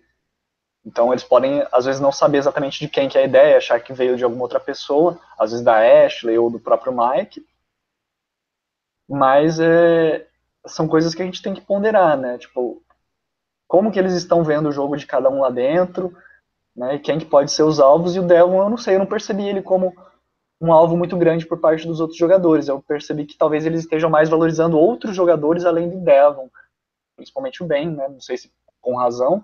A partir de agora, acho que com razão, a partir desse episódio, acho que com razão. Mas é, vamos ver, né? Os próximos episódios eu não sei que está passando pela cabeça exatamente de cada um lá. Não, eu acho também que o Ben é uma maior ameaça, só que é uma pessoa só, né? Que tá do lado dele ainda. Tipo, uhum. do lado, teoricamente, quem tá fora do, do, é só a Chris e o Ryan. E eu não sei por quanto tempo ele consegue se sustentar como uma ameaça maior que a Chris e o Ryan. Só, é só essa questão. Eu acho que ele tava numa posição um pouco melhor. Não que ele esteja ruim agora, mas, mas sim, de fato o Ben ainda está na frente dele, né? Sim. É, como você até ponderou anteriormente, eles poderiam esperar chegar num F7 e daí começar a jogar e aproveitar aqueles três que eles tinham para eliminar o Ben, o Chris, o Brian, até mesmo o JP, né? Mas eu acho que, que foi interessante, como eu falei no começo do podcast, foi interessante, porque daí eles já desestruturam esse set desde agora e eles podem fazer um flip-flop é, que, que foi o que eles fizeram, né? Primeiro de, um, de uma aliança, depois de outra aliança que achava que tinha conseguido achar uma brecha, mas não achou. E vai abrir caminho até para eles eliminarem da própria aliança deles com a ajuda desses que estão de fora, né? Que é Chris, Ryan e o Mike. Então acho que vai ser interessante para eles se garantirem, pelo menos esse F3 até o final. Sim, sim. É, eu acho que eles têm chance. Eu acho que esse F3 é um F3 possível. Eu acho que sempre dá alguma zica. Então eu acho que existe a chance de um deles não chegar e chegar o Mike no lugar com, com um dos três. Com Sim, dois dos seria, três. Até seria até mais inteligente, por exemplo, você, você chegar no F4 e em vez de levar, por exemplo, o Lauren ou o Devon, você eliminar um deles e trazer, por exemplo, o Mike, que obviamente tem escolhido e feito escolhas erradas uma atrás da outra. Sim, eu concordo. Eu acho que seria inteligente levar o Mike para a final. Uhum. Mas uhum. é, ele tem bastante carisma, né? Mas eu não acho que ele ganha. Também acho que não, mas é, vamos, vamos ver, né? Vamos ver. Vamos falar então da prova de recompensa que aconteceu justamente no dia após o CT. Né? O CT foi no dia 27. No dia 28 nós tivemos a segunda prova de recompensa do episódio. Eu não consegui achar informações sobre essa prova. Não sei se ela foi uma prova inédita. Acredito que sim, porque eu não me lembro de ter visto ela. Se a Bia já viu, pode me lembrar agora. De, se já teve essa prova? Eu não, nunca vi, não, não me lembro dessa prova antes. É, eu também não, não consegui achar dados sobre ela. O pessoal na Wiki e no, nos fóruns tem chamado ela de Kenny Logs In. E teve, acho que teve um videozinho que passou pelo YouTube, assim, dos produtores é, falando dessa prova. Eu acho que ela é uma prova inédita, né? Que foram dois times divididos em, em quatro e eles tinham que pegar, né, o, pelo barco, pegar as, as madeiras para poder empurrar. E uma, a primeira coisa que eu queria dizer novamente Lauren indo muito bem nessa prova. Uma pena que eles não ganharam, mas a, a força com que ela estava fazendo, o empenho que ela estava fazendo aquela prova foi Nossa, foi incrível, né? Foi maravilhoso a, a, ideia, tipo, a ideia que ela teve e como ela, tipo, lidou com a situação do grupo dela ser incapaz de ajudar e fez tudo sozinha. Ah, foi maravilhoso. Lauren, ah, eu te adoro, eu, Lauren tem muitas vezes que a gente às vezes analisa o cast e a gente pensa, olha, tem fulano que é, por exemplo, um pescador, igual ela, que ela, se não me engano, era uma pescadora, né? Alguma coisa assim. Sim. E, e daí, tipo, tem pessoas que você fala assim, essa tem uma, a pessoa tem uma experiência de trabalho braçal, de trabalho, assim, de colocar a mão na massa que vai ser legal vendo nas provas. E daí a gente vê nas provas, as pessoas não vão tão bem. E ela não, ela tá fazendo jus justamente aquela expectativa que a gente tinha, né, pelo menos das primeiras vezes que a gente via esse perfil, e ela tá fazendo jus. Acho que é uma das primeiras pessoas assim que eu falo, cara, ela tá honrando a profissão dela, ela tá honrando. O, se fosse uma temporada diferente, uma temporada que tivesse o, os Browns, né? Uhum. É, talvez a gente fosse falar, nossa, ela realmente é, é, um, é uma dos, dos, que tem o trabalho braçal, dá para ver mesmo que ela se dedica, né? Sim, ela é muito boa mesmo. Eu tô muito feliz com, com a existência dela no jogo, sério. Ela é, tipo, a melhor descoberta de Survivor nos últimos tempos. Exatamente. E a prova também, o que, você achou da prova, essa prova? Ah, eu inédito? da prova. Eu, eu achei legal é, que juntou bastante elementos diferentes. Eu gosto quando tem puzzle no final. Eu achei bem legal esse negócio do, deles terem colocar a madeira lá no negócio para empurrar. Já achei legal. Assim, os challenges não são muito meu forte, né? O que eu mais gosto no jogo. Então, a não ser que seja uma coisa muito extraordinária, eu vou achar sempre, ah, tá bom, legal. E foi na recompensa dessa prova que nós vimos a Ashley começando a perceber o quanto o Ben, estando é, agente duplo, poderia ser uma ameaça e o quão bom o jogo dele estava ficando justamente por essa por essa por esse jogo duplo que ele estava realizando, né? Sim, não, foi. A Ashley não é uma. Eu não sei. Alguma coisa falta nela como jogadora, mas eu ainda não sei exatamente o que é. Talvez ela dormiu por muito tempo no jogo, ou talvez eu, eu falei pro, pro Rabone semana passada que eu acho que é o fato dela ter tomado aquela pancada do Alan no começo do jogo. Fez com que ela começasse a jogar, tipo, muito fechada. E agora, tipo, ela se sentiu livre, o suficiente, seguro o suficiente para tentar de novo jogar um pouco mais, é, arriscando um pouco mais. Então eu acho que talvez seja isso, mas é meio que a gente não sabe direito o que ela é capaz de fazer, o quão boa ela é. Porque a gente só viu, tipo, ela fazendo nada até agora. Então, eu tava até pensando aqui, porque o JP ele foi muito escondido. E se a gente olhar com calma, retrospectivamente, a, a primeira porrada que ela tomou foi justamente porque ela estava muito conectada com o JP talvez essa primeira, essa, essa jogada de aceitar ir com a Lauren e com essa aliança e eliminar o JP, meio que talvez tenha libertado ela de, desse breu, dessa escuridão que ela tava dessa aliança junto com o JP, né? Sim, porque é, o Rabone mesmo falou semana passada que ele achava que ela ainda tinha medo das pessoas verem ela como uma dupla com o JP. E talvez tenha sido isso mesmo, faz sentido. É, e isso pode ter sido muito positivo. acredito que foi, pelo que demonstrou nesse episódio, principalmente nessa segunda parte, foi interessante. E ela até fala, nossa, agora eu preciso tomar mais as rédeas do meu jogo, né? Você vê que é engraçado que, que ela foi o alvo da Chrissy. É, eu não sei, eu achei isso, é. isso interessante, porque todas as mulheres que saíram do jogo comentaram que a Chrissy não gostava de jogar com mulher e tal, esse era o problema dela. E você vê que, mesmo nessa situação que tem o Devon, que é, que é super bom em prova, o Ben, que é uma ameaça enorme, tudo bem que ela não sabia que o Ben estava mentindo para ela, e a Lauren, que também é boa em prova, ele, ela escolhe mirar na Ashley, é tipo uma escolha duvidosa, né? Eu não, não entendi muito por que, que eles escolheram ir na Ashley. Então, eu também. Eu, eu acho que eles acharam que talvez fosse uma oportunidade, não sei o que, que tem muitos confessionários que a gente não vê, tem muita coisa que a gente não vê. Acho, a impressão que deu foi tipo assim, olha, não tem quem votar mesmo, vamos votar nela, né? Foi essa a impressão que deu. Porque não chegou a explicar por que, que eles foram na Ashley, mas analisando o jogo da Chris, como ela vem fazendo, esse depoimento que você fez agora, que você já tinha falado no Blindcast passado, que eu estava ouvindo, eu fico pensando que às vezes a gente tende a, a tentar eliminar aquilo que a gente tem mais medo. Sim. E muitas vezes o que a gente tem mais medo é justamente da gente mesmo. Então a Chris olha o próprio perfil, se olha no espelho e fala, poxa, eu sou uma mulher estrategista que sempre pensa na frente. A gente vê que tem grandes mulheres que são estrategistas em Survivor e que ganham o jogo por causa disso. Então, às vezes, ela pode estar pensando, poxa, contra, contra esses homens marombados aqui, eu, eu sei que eu consigo ganhar na estratégia. Então, vamos eliminar as mulheres, porque as mulheres é o, é o como eu são o que eu tenho medo, né? E eu, e eu acho que faz sentido, porque, por exemplo, eu teria mais medo, por exemplo, do Ryan, que já é mais parecido comigo, de certa forma. Não, eu acho que tá 100% certo. É, e eu, por exemplo, teria medo do Ben, porque eu acho que eu é, sou uma pessoa que tenho tendência a querer estar numa posição de liderança. Apesar disso, não ser muito inteligente normalmente no jogo, mas é uma coisa que você tem que conhecer você também para tentar lutar contra, o, contra as coisas é, do seu perfil que vão te sabotar, né? E, e é realmente, uhum. você vê que eu fico pensando, meu, como eles não tiraram o, ben, o, o Ben ou a Chris quando eles tinham uma chance? Que são, tipo, as pessoas que são as cabeças, né? Mais ou menos ali do jogo.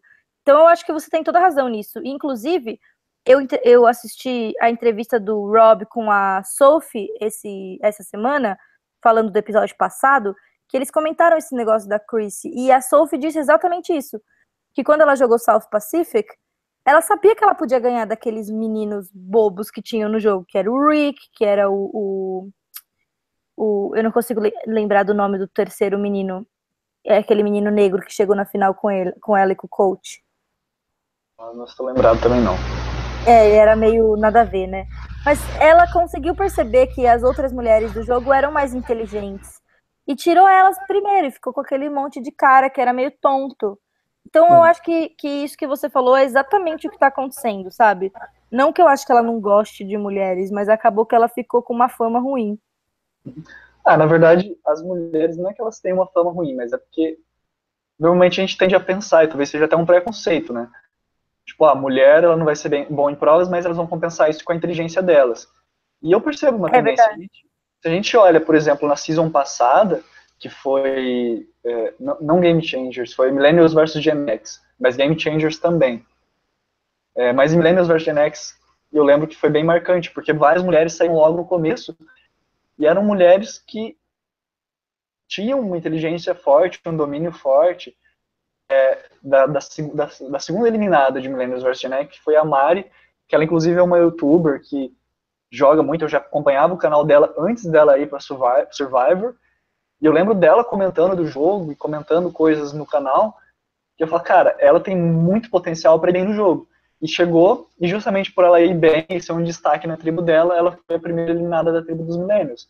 Sim. Então eu vejo a tendência de eliminar mulheres no começo, em vez até por fortalecer às vezes o a questão da tribo, a tribo tem que ser forte no começo, mas principalmente porque mulheres são muito inteligentes e para você tomar uma rasteira de uma mulher e ser eliminada é muito fácil.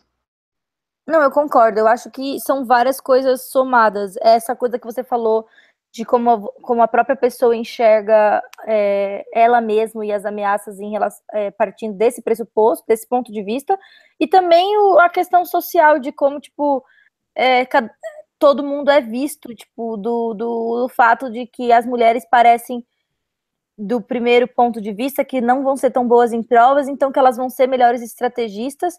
Eu acho que é um, uma somatória de todos esses fatores mesmo, e é interessante analisar isso. Por isso que Survivor é sempre tão relevante, né? Porque sempre essas dinâmicas sociais vão aparecer no jogo e cada vez vai ser diferente porque a sociedade vai mudando. Eu acho incrível isso. Sim. Na temporada passada nós tivemos toda essa questão dos transgêneros, da transfobia, enfim. Sim, Foi interessante sim. de ver em Survivor, mas se a gente para para analisar, claro que vão ter casos como esse que aconteceram, vão explodir, que vão ter uma relevância gigantesca e deve ter uma relevância gigantesca porque assuntos como esses precisam ser ditos justamente para vencer esses preconceitos.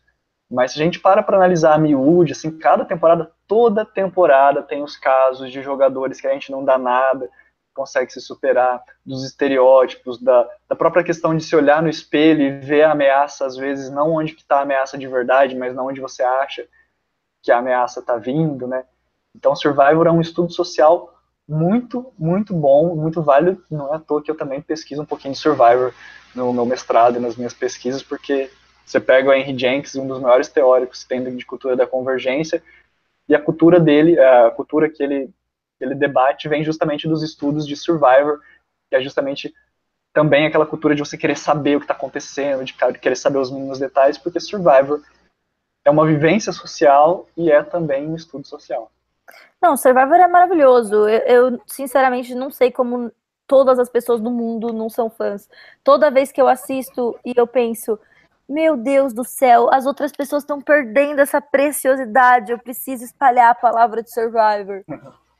Olha, assim, tem muitas vezes que eu vejo umas coisas assim extremamente desnecessárias em Survivor. A gente tem que falar, poxa, 35 temporadas, tem que ter uma ou outra, tem que ter alguns episódios que são bem fracos, que tem uns debates bem tipo, what? Pra que isso, né?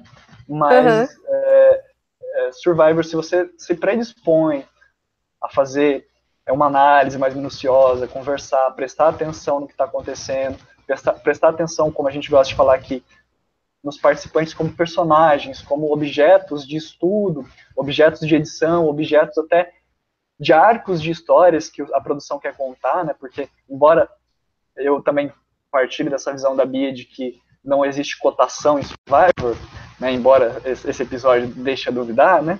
É, eu, é, a gente percebe que depois que está tudo pronto, a edição tenta falar, olha, vamos tentar contar a melhor história possível a partir disso daqui.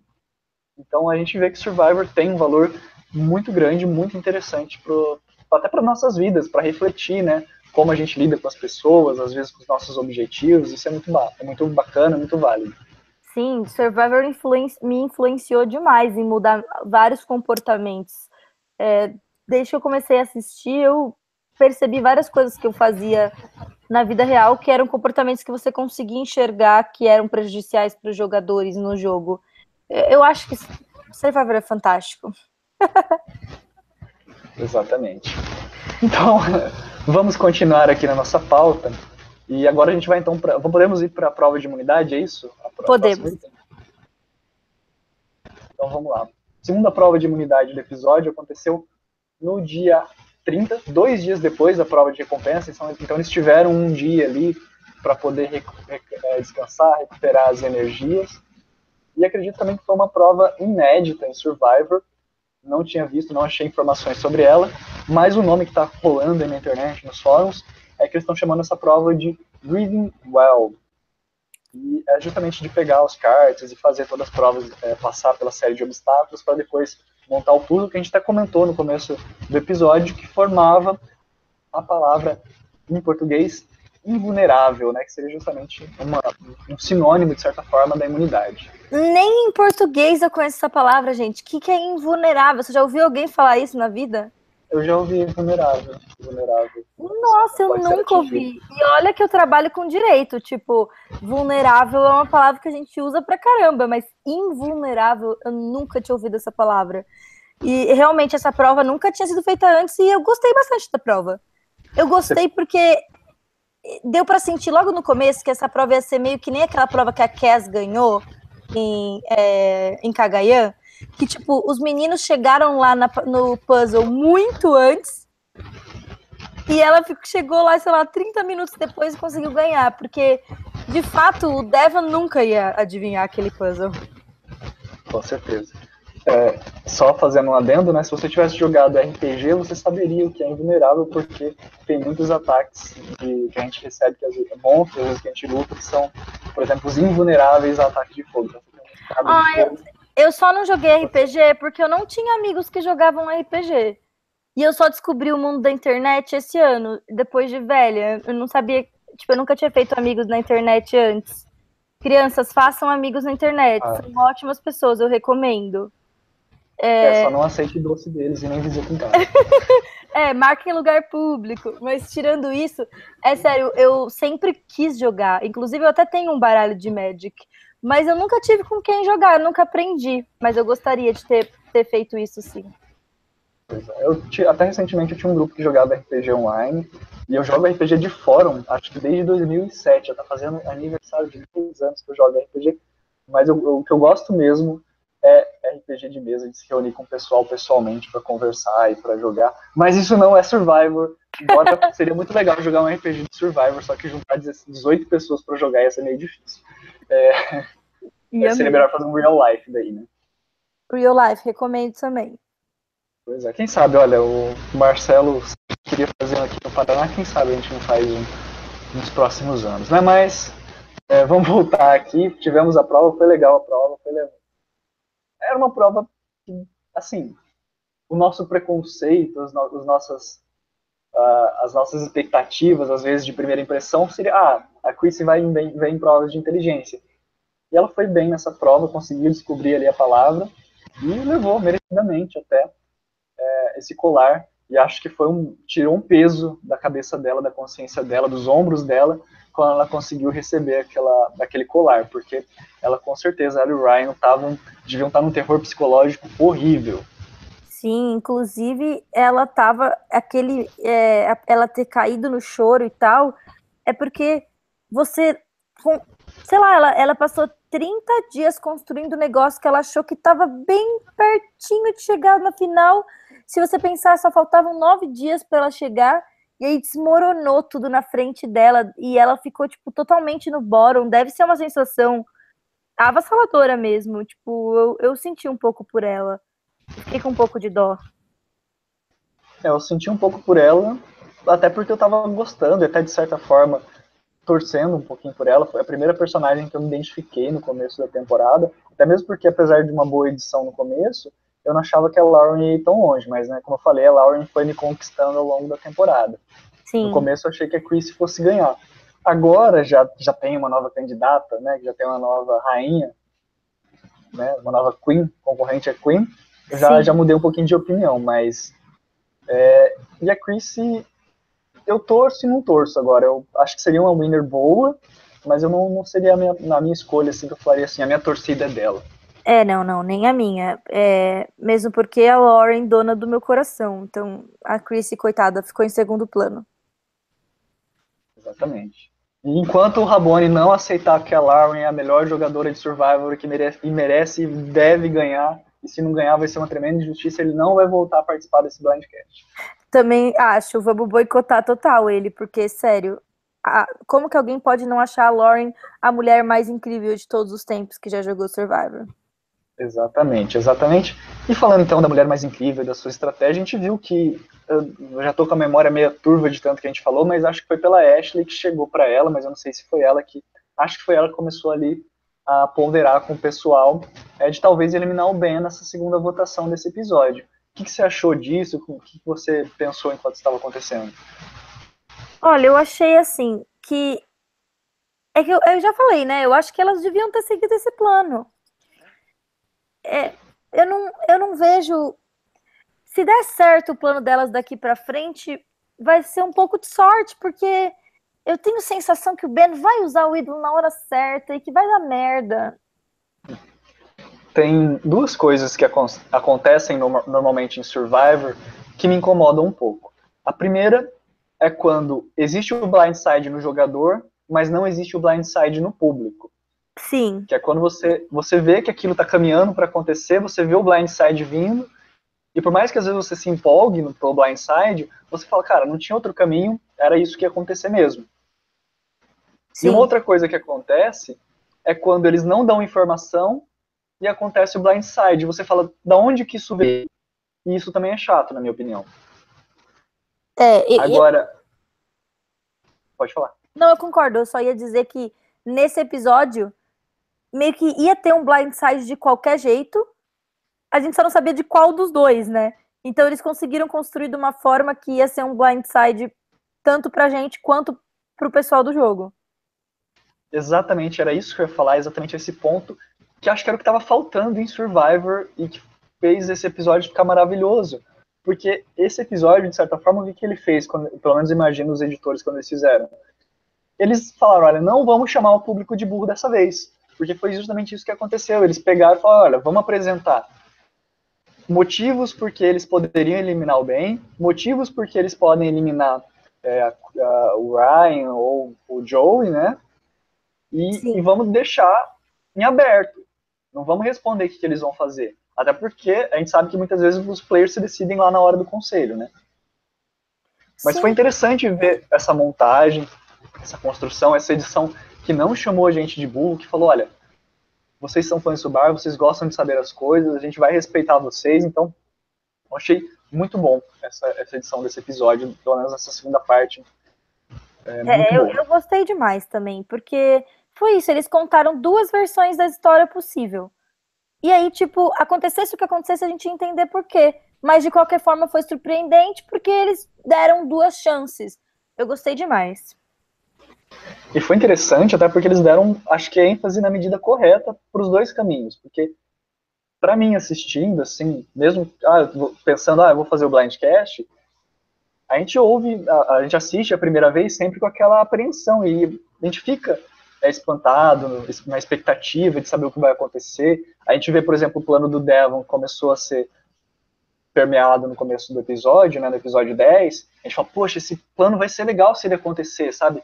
Ir para um lado, depois voltar, enganar um, primeiro a Chris e o Ryan, depois enganar o Mike e o, e o Joey, vai ser legal ver isso acontecendo. Uhum. Daí a gente vê o Ben, e, tipo, o pessoal falando, não, a gente tem que eliminar o Ben, porque ele é uma ameaça, ele tá fazendo jogo duplo e tal, começa a ponderar você fala, cara, isso também é legal, isso também tem que acontecer.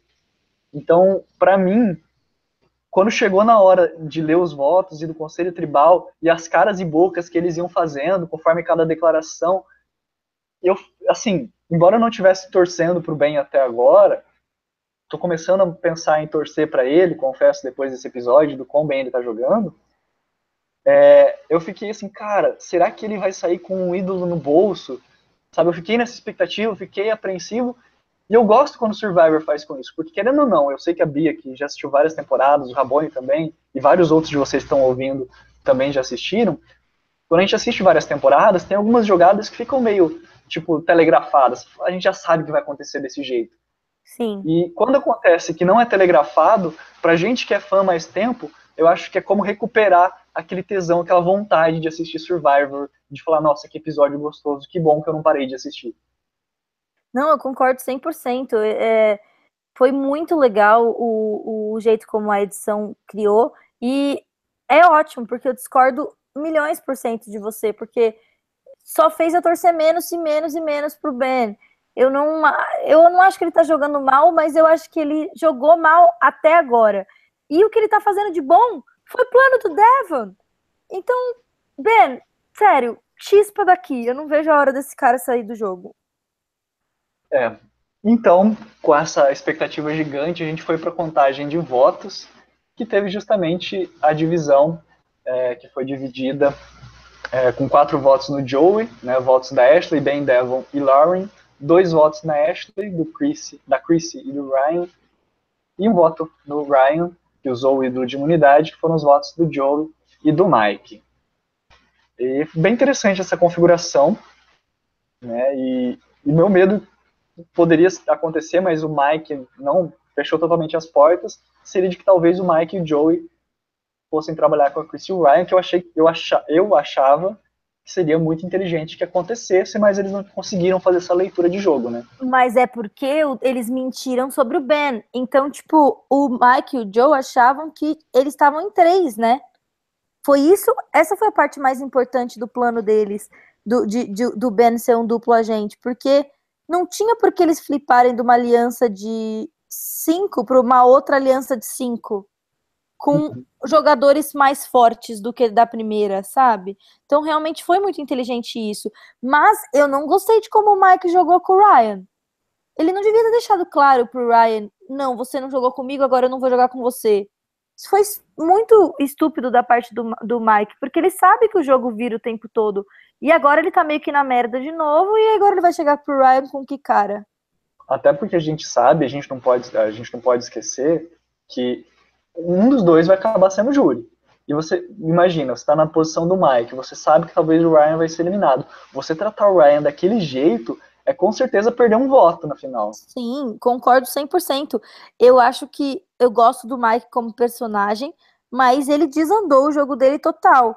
E talvez por isso que a temporada tá ficando mais interessante, porque as pessoas estão cometendo, ao mesmo tempo que tem pessoas fazendo coisas muito boas, tem pessoas cometendo erros muito grandes, então acaba ficando muito interessante de assistir. Sim, traz um pouquinho até aquela, aquela coisa das primeiras temporadas de Survivor, né? Das pessoas ainda aprendendo a jogar. E é interessante porque o Mike, teoricamente, ele é um fã do jogo, que deveria Sim. saber mais do jogo e ainda comete erros, às vezes por ingenuidade, por não conseguir fazer a melhor leitura possível, né? Mas eu acho que é uma questão de, do, do cansaço e do estresse, e você acaba se tornando mais quem você é mesmo, e você já não consegue mais pensar tanto antes de fazer o que você vai fazer, né? É. Mas o meu pobre Joe. Ah, deixa eu fazer o, o eulogy do Joe. Eu achei que o que ele falou hoje, que, o que ele falou quando eles voltaram do primeiro Tribal Council, que o Ben tá. Tudo bem que o Ben tava fingindo, mas assim.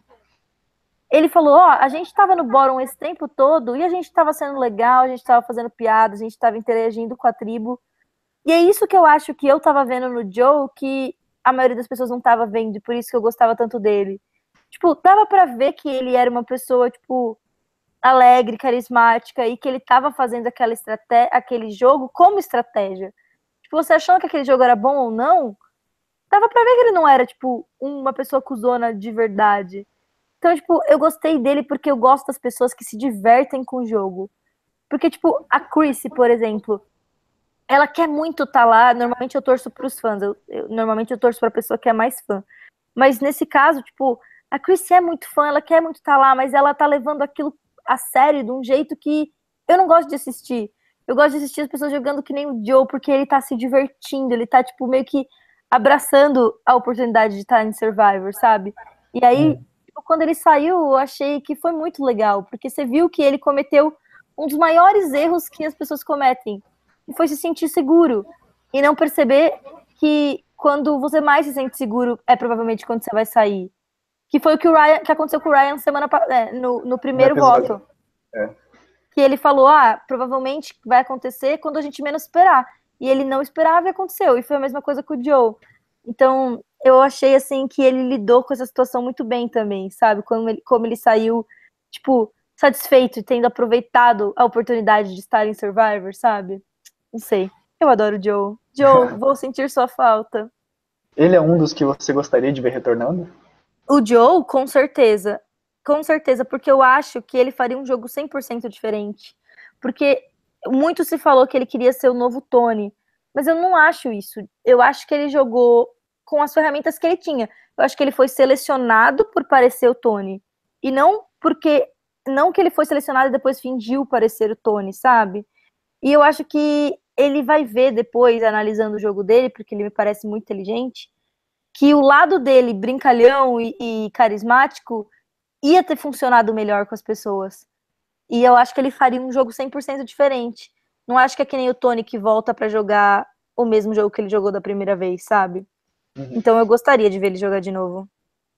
Ah, eu também adoraria. Na verdade, eu acho que esse cast tem vários nomes que poderiam é, voltar em outras temporadas. Eu sei que tem pessoas que vão estar ouvindo agora e vão estar falando, meu Deus, quem que você acha que deveria? Você tá maluco? Esse cast só tem gente ruim. É, leia esse Rabone, que provavelmente deve estar pensando isso. Mas é, eu vejo que esse cast tem potencial, sabe? Ele tem nomes, assim, legais. Teve até pessoas que tiveram pouco tempo de tela, que poderiam, às vezes, ter ido melhor, que eram até fãs favorites, como a Work, né? Que não, não mostrou, até provavelmente não mostrou tudo que poderia fazer porque foi eliminada cedo. É, temporada, eu falei da Mari, a Mari da temporada do Millennials vs Gen X saiu cedo, poderia voltar também. E eu vejo que muitas vezes acontece isso, às vezes os, é tanto participante em tão pouco tempo de tela que não dá pra gente ter, às vezes, a noção exata da qualidade de cada um. E assim, não sei se eu gostaria de ver o Joey retornando, mas eu vejo que ele tem potencial e se ele conseguir aprender, ele poderia voltar muito melhor para uma temporada futura. Não, concordo. Eu acho que eu gostaria de ver ele de novo e eu gostaria de ver várias pessoas desse cast de novo, mesmo porque eu acho que o maior problema desse cast foi eles terem sido Cortou? não tiveram uma boa liga, mas cada um individualmente eu acho que eles são bons personagens. Sim, eu, eu acho que eles são bons personagens. Eu acho que talvez até por todos eles talvez tenha essa questão um pouco de ser fã, de às vezes até às vezes olharem um para o outro e não se reconhecerem. Isso atrapalhou até para criar uma liga, mas isso não quer dizer que eles foram ruins, né? Eu acho que foram é, dentro das devidas proporções, eles foram muito bem, né? Dentro da medida do possível. É, a Jessica que saiu, eu vi um potencial nela grande de evolução, acabou saindo, acabou inventando time e vários outros assim dessa temporada. Sim, eu concordo. Não, acho que você tem toda a razão. Acho que várias pessoas mostram que podem dar muita coisa ainda para Survivor se voltassem. Olha, só, só pensando nessa temporada, olha, Simone, eu sei que teve pouco tempo, tem muita gente que não gostou dela, mas eu acho que eu gostaria de ver ela de novo, a Work, a, a Ali, a Jessica, a própria Desi, que foi bem visível na Ponderosa, ela deu umas entrevistas legais. Eu gostaria de ver, principalmente Ellie. Ellie e Desi são as que eu mais gostaria de ver voltar. Uhum. E dos que estão aí, a única que eu acho que assim, que eu não sei se eu gostaria de ver, porque talvez fosse ficar muito marcada pela, pela força dela, seria justamente a Laura. A Lauren, eu acho que se ela não ganhar agora, depois que o pessoal conhecer o jogo dela, vai ser mais difícil ainda.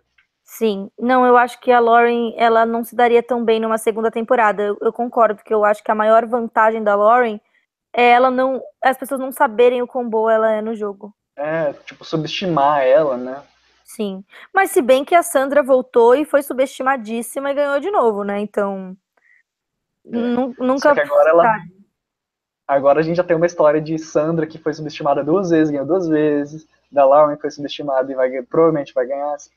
É, Poxa, mas ganha, né? nunca subestima. Ah, eu nunca subestimo a burrice do cast de Survivor, sério. Tem umas pessoas que fazem umas coisas que você não consegue acreditar.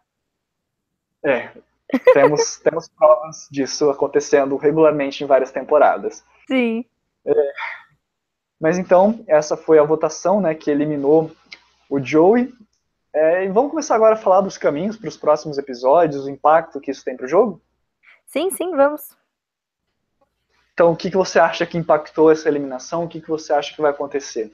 Ó, o que eu acho que vai acontecer é o Mike vai querer flipar no grupo dele, porque ele ficou isoladíssimo no bórum. Só que ele não tem muito para onde flipar, porque vai ficar 3-3 e o Ben no meio. Então, ou todo mundo vai se unir para votar com o Ben e vai sair quem o Ben escolher, porque ele vai usar o ídolo dele.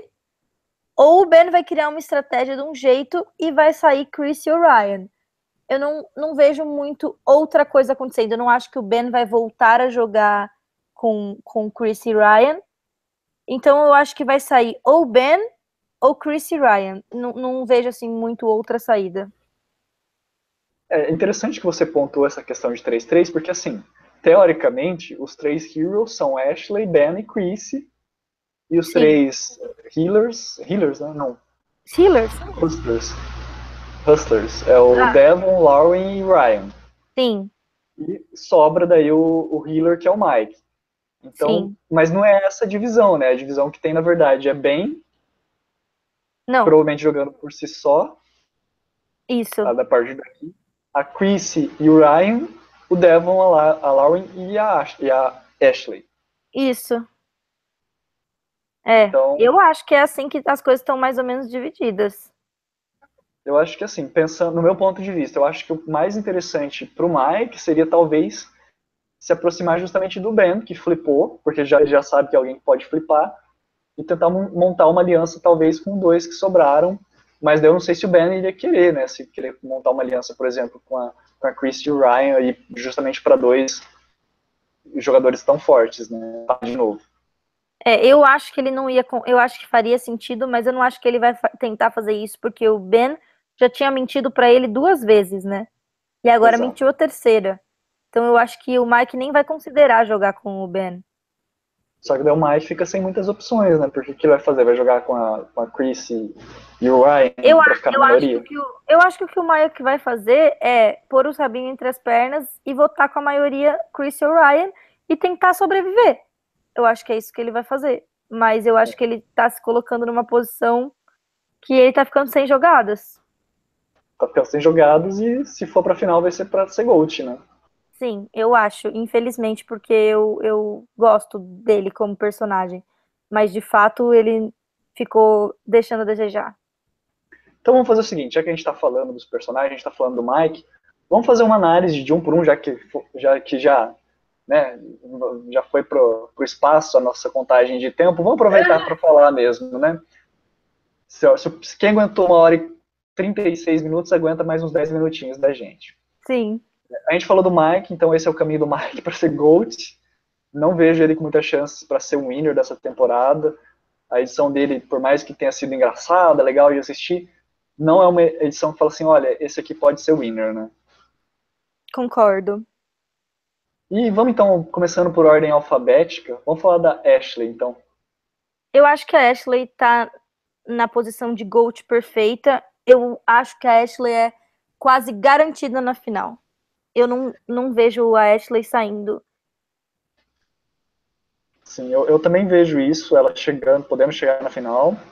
É, só que, assim, deu algumas pistas nesse episódio de que ela já se tocou que ela precisa começar a jogar.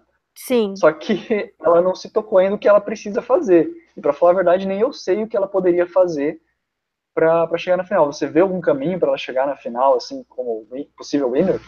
o que ela pode fazer é voltar no tempo e não eliminar o JP. Não eliminar o JP seria a estratégia dela para chegar? Sim, eu, a, eu acho que o que ela tinha que ter feito era tirado a Chrissy, puxado o JP pro lado dela e chegar na final com o JP e tipo, não sei quem ela conseguiria ganhar, mas aí depende de quem tivesse do mais Gold naquela nesse cenário, sabe? Acho que era a única chance dela de Entendi. Então o próximo da nossa lista é justamente o Ben. O que, que você prevê para o Ben? Jogue seus búzios. Eu acho que é muito, muito difícil o Ben chegar na final. Porque todo mundo tá indo nele. Ele teria que não só jogar o ídolo certo, mas como ganhar pelo menos duas imunidades, assim. Eu acho que ele até conseguiria, tipo, alguns votos, mas sem ganhar imunidade nenhuma, ele não chega. Então eu acho que é difícil dele chegar. É, eu tô torcendo muito para isso, inclusive. Mas se ele chegar, eu acho que ele ganha. Eu também acho que se ele chegar na final, ele ganha. Pela, pelo carisma até que parece que ele tem com os participantes, o pessoal gostando dele, e até a uhum. própria edição querendo transmitir isso, né? As jogadas que ele tem feito, é, embora não tenha sido ideia dele, é ele que tem executado, né? Ele pode alegar isso. Então, tipo Sim. assim, chance de ganhar, ele tem argumento para argumentar se ele chegar na final. Agora, para ele chegar na final aí é outra questão, e daí eu acho que é mais difícil, né? É, antes da gente começar a gravar, eu até estava dando a minha opinião do que eu achava que ia acontecer, que é justamente baseado até na preview do episódio, do, do próximo episódio, que o Ben foi, que mostraram o Ben fazendo um, um ídolo falso, entregando para o Devon. Né? Não sei como é que ele vai fazer para entregar exatamente, a gente vai ver no próximo episódio. Mas eu começo a perceber que ele já percebeu, tipo, até ele percebeu que ele não elaborou o plano. Quem elaborou foi o Devon. Que se ele não elaborar o Devon, não, não eliminar o Devon e for para a final com o Devon, por exemplo, o Devon vai falar simplesmente: olha, legal, você fez tudo isso, mas foi tudo ideia minha, então eu que mereço os votos. Sim. Então acho que ele já deve ter percebido que se ele não eliminar o Devon, ele não ganha. E vai ser interessante ver como isso vai acontecer. Só que eu acho que se ele usar um ídolo falso para conseguir eliminar o Devon e usar um ídolo verdadeiro para se salvar, isso vai criar um, ídolo, um alvo muito maior para ele. E com certeza, ele chegando no F6, no F6 com esse alvo, o primeiro, assim, unanimidade de todo mundo, com certeza vai ser precisamos eliminar o Ben. Sim. Pode, por isso até que eu achei que, tipo, o Devon podia ter disfarçado um pouquinho melhor, né? A dele no jogo. E o Devon é o próximo, né? É, na nossa lista. E tem a Chrissy, né? Vamos falar um pouquinho da Chrissy antes do Devon. Ai, coitada da Chrissy. Eu não vejo caminho pra ela, não. Sinceramente. A não ser que ela pegue o mar. A Chris tá muito ferrada, porque o ídolo, mesmo se, se os dois lados, mesmo se o Mike flipar pro lado deles, vem com todo mundo para tirar o Ben, voto, a Lauren tem um voto muito. É, eu, eu, não. A Chris, coitada. E se ela chegar na final, eu não acho que ela ganha. Então. É ela. Cortou boa parte do que você falou. Você não quer repetir? Ah, ixi, puxa. Calma. O que eu falei foi que Chris conseguir puxar o Mike pro lado dela. Se Ben, os seis tirarem o Ben, quando chegar no F6, o lado do voto extra. Então, tipo, o lado da Chrissy tá ferrado de qualquer jeito. É, deu uma cortadinha de novo, mas acho que deu para entender a ideia, né? Você tá conseguindo ouvir bem aí? Agora sim. Agora sim. É, eu acho interessante isso que você falou, né? E realmente, nessa questão do voto extra, porque a gente não sabe, não foi mostrado que ela saiba desse voto extra. Talvez, como eles falaram para o Mike, o Mike pode dar com a língua nos dentes, ou até mesmo eles podem até achar que era uma mentira deles, né, da, da Lauren, mas é alguma coisa que eles vão ficar na cabeça. E que também, como você falou, meio que tolhe, né, que vai meio que cortando os caminhos, eliminando as possibilidades para Chrissy conseguir fazer um, um jogo para chegar na final. Embora eu acho que se começar essa briga entre Ben e Devon e depois é, os dois se eliminando, pode abrir um caminho, por exemplo, para a gente chegar no F5 de ter Chrissy, Ashley, Lauren, Mike e Ryan, e daí Chrissy e Ryan poder se juntar com o Mike para eliminar é, a Lauren e, e, a Ashley. É, de fato, esse é um caminho. Mas. Ou talvez eu só não queira que. Seria aconteça. legal de ver, na minha opinião. Que um, um príncipezinho daquele. Eu não quero que ele saia. Tadinho do Uma Devon, fase né? do jogo. Fase do jogo, porque talvez dado tanto tempo sem ter alguém que eu tava torcendo que pra, pra Lauren e pro Devon. E, e não tô conseguindo, tipo, admitir que, que não vai dar certo, que eles não vão chegar, sabe? É, eu tô torcendo muito para que eles cheguem, para que eles não, né? Ela em específico chegue, né? O Devon não me importa se ele sair antes. Mas é, eu tenho que reconhecer que o jogo dele tem sido muito bom. Então, aproveitar para falar dele. Fala aí, então, do, do caminho que você vê para ele, da expectativa que você tem, se você acha que ele vai ser vencedor ou não. Se chegar na final Ashley, Devon e Lauren, eu acho que o Devon tem mais chance de ganhar. Nossa sociedade funciona de comportamento de júris de survivors anteriores e por como a leitura de jogo vai ser feita. O Ben, ele não vai votar na Lauren. Tá no Devon, não vai votar na Lauren. A Chrissy também. Acho que o Devon tá na posição perfeita que ele deveria estar para ganhar o jogo. Ashley com a, e com a Lauren, que parece ser o que ele quer se colocou na posição ideal para o jogo dele. Feliz, porque eu acho que a Lauren merece mais. O Devon já está no caminho, ele só tem que. E se ele conseguir tirar o Ben, tá perfeito para ele vencer o jogo. É, vamos ver qual dos dois sai primeiro, né? Tomara que seja. Então vamos seguir, a nossa linha, tem a nossa lista. Agora nós vamos falar da Lauren. Da Lauren, você, obviamente, acho que ficou bem claro depois desse podcast, acho que nós dois concordamos que ela é uma das nossas personagens favoritas, nossa torcida para vencer.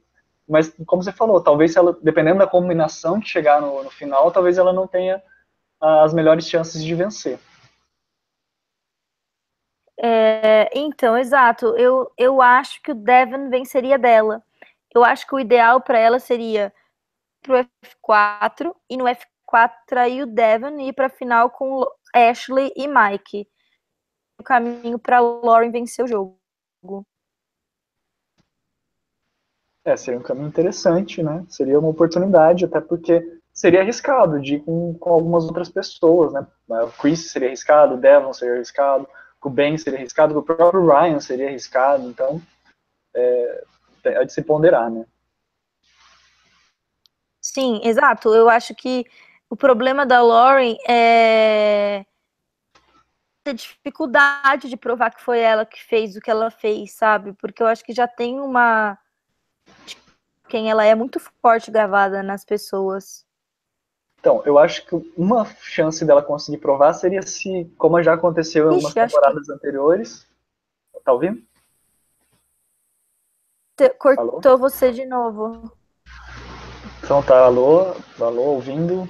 Blindcast 1, 2, 3. Eu tô te ouvindo, você tá me ouvindo? Tô te ouvindo. É, Beleza, então, aí. O, o, que eu tava falando, acho que um caminho pra Lauren conseguir ganhar era ela repetir o que outros winners improváveis conseguiram é, na final, que é justamente ter um júri que abraçou a sua causa. Tipo assim, um júri que eu falo um jurado. Uma pessoa uhum. dentro do júri que fala, não, eu tava com ela, eu sei o que ela fez e, e defenda o caso dela. E eu não sei quem que tá no júri ou quem que poderia estar tá no júri que vá justamente defender o caso da Lauren. É, eu concordo, eu não acho mesmo, porque eu acho que a... era o Ben. E ele não vai fazer, porque é muito errado sobre quem ele é e o que ele mostrou até agora. Fez o Devon e ele não vai conseguir dar o crédito para Lauren. Exatamente.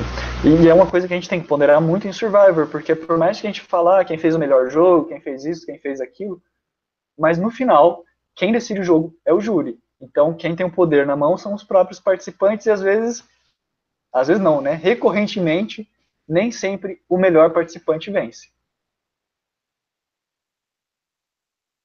Tudo que você falou. Cortou? A nossa internet não tá aguentando mais, coitada. Tá pedindo. Mas agora você tá conseguindo ouvir? Deixa eu ver se eu consigo repetir. Agora tô, tô.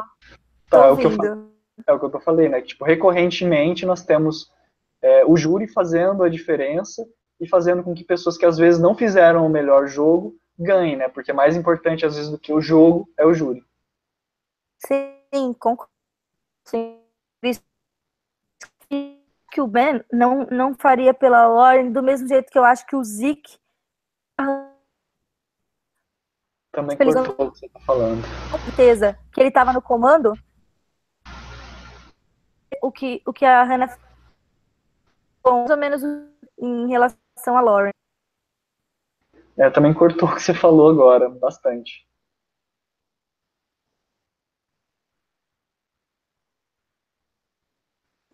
Tudo bem. Travou de novo. Tá travando a nossa conexão. Os, os deuses de Survivor e da internet não estão querendo que a gente continue pelo jeito eu tô sentindo que a gente está sendo sabotado. Eu acho que é o Rob Cesternino que não está gostando da concorrência do nosso podcast. Na verdade, eles fazem antes, né? não é nem concorrência, mas né? a gente está chamando muita atenção. É, é, sobrou pra gente falar Isso do mesmo. Ryan. Sobrou pra gente falar do Ryan, mas não sei nem se a gente vai conseguir Ryan, falar. Eu né? acho que ele tá ferrado. Por que você acha que ele tá ferrado? Ah, eu acho que ele tá ferrado porque ele tá numa posição ainda pior que a Chris. Ele tem menos chance ainda de com o Mike, que é a pessoa que pode. A situação dele tá muito ruim. É, ele tá realmente numa posição bem ruim mesmo. Não, não consigo ver muito caminho para ele conseguir chegar na final e ganhar, né?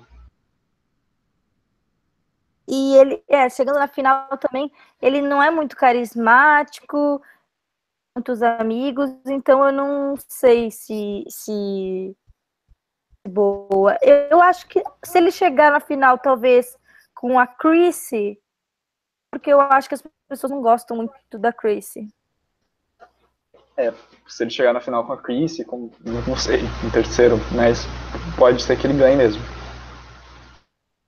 Mas acho difícil isso acontecer, até pela forma como o jogo tem se desenhado. Acho que a única possibilidade dele chegar na final foi aquela que eu falei, justamente do Ben e do Devon se caçarem, né? E, e isso acabar gerando oportunidade para essa minoria virar maioria. Sim, é. As opções legais que podem acontecer, né? E eu tô bem ansiosa agora para ver o próximo episódio. Não, podia ser hoje já, né? Nossa, eu lembro quando acabou a primeira metade do episódio, eu pensei, tem outra metade ainda hoje, porque eu ia ficar tão ansiosa para saber o que ia acontecer. Sim, saber se ia dar certo, né? Esse, esse plano deles, né? Sim. E, de certa forma, a linha narrativa que eles construíram funcionou muito bem nesse episódio, porque mostra a questão deles construindo o plano, de fazer o agente duplo, de depois flipar de volta, é, de criar essa dúvida de se eles iam eliminar o Ben ou não, se eles iam ter coragem de fazer isso, né, se o Ben ele ia usar o ídolo dele ou não.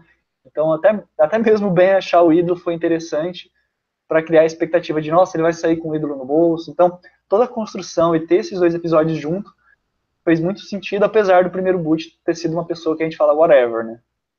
Sim, sim, mas valeu a pena por todo o resto, né? Sim, com certeza. E agora então nós caminhamos, né, nós temos o F7 chegado. Querendo ou não, acho que são mais três, três episódios para o final, não é isso? Para ter o episódio final, porque estamos no episódio 11, normalmente acaba no episódio 14. Então, provavelmente o episódio 14, que vão ser os, os últimos seis ou cinco participantes, está por chegar aí nas próximas duas ou três semanas, né? Sim. Ai, vai ser. Eu acho que daqui para frente não vai ter mais episódio chato. Também acho que não. Eu estou muito curioso para saber. Vocês falaram disso na semana passada, dessa questão dos números é, do júri, né? Porque como começou, acho que no 11, acho que no 11, né? No, no 11 primeiro eliminado. Se for um F3, a gente vai ter oito, oito jurados. Se for um, um F2, né, um Final Two, a gente vai ter nove jurados. Mas é, são possibilidades aí que a gente pode ver. Até, um, até mesmo um, um júri com nove pessoas pode rolar um empate, né? Pode rolar um 4-4-1 ou pode rolar um 3-3-3, né? É uma coisa que poderia acontecer num júri de nove. Sim. Mas o, assim, eu não lembro se eu comentei isso no Blindcast Zero, é uma teoria, eu não sei se isso é verdade, mas eu ouvi dizer que essa temporada o F4 seria diferente. Eu não, eu não lembro exatamente como é que é, eu não sei se vai ter um Final Four, tipo, para votar em quatro e ter sete jurados, ou se vai chegar no F4 e ter uma prova diferente que leve duas pessoas automaticamente para a final. Mas eu ouvi dizer, é uma teoria, não é confirmado, é só uma teoria, pessoal, não falem que é spoiler, que eu tô dando spoiler para vocês, porque eu não sei, não tenho certeza de que vai acontecer alguma coisa diferente nesse F2. Vocês falaram no episódio passado, eu me lembrei dessa informação que eu tinha lido e eu gostaria de compartilhar agora com vocês aqui, o que só aumenta a minha expectativa de saber como é que eles vão fazer isso, né? Nossa, ia ser, ia ser muito legal se acontecesse uma coisa diferente, né? Porque você tem que sempre inovar, porque querendo ou não, são 35 temporadas, né? 35 temporadas, caminhando para 20 anos de show, né? Desde 2000. Impressionante. É, Survivor tem fôlego, eu acho que chega pelo menos até os 40, aí, até a temporada 40. Não sei se vai chegar a 50 ou 60, mas acho que 40, 50 chega sim. Eu também acho. Eu acho que chega fácil. Eu acho que uma coisa que pode talvez interromper Survivor é talvez até o Jeff querer parar, se aposentar. Ele mesmo falou que na temporada 50 ele acha que seria uma temporada assim legal para fazer tipo o último, a última temporada de Survivor. A gente sabe, né, que Survivor não é só Jeff. Há boatos que eles estão treinando, seja por VAR e outros ex-participantes para fazerem o papel de, de apresentador do programa, se o Jeff resolver sair, se aposentar, né, de fato. Mas são só teorias para o futuro. Sim. Então vamos para a reta final do nosso programa, já estamos caminhando para quase duas horas, já estamos uma hora e cinquenta e quatro. Vou fazer aquela perguntinha básica. Eu não sei como é que vocês estavam fazendo, não cheguei, não cheguei a prestar atenção nessa parte do programa, até porque eu, a, a, disputa que eu tinha fazendo com, com o Rabone a gente acabou se perdendo.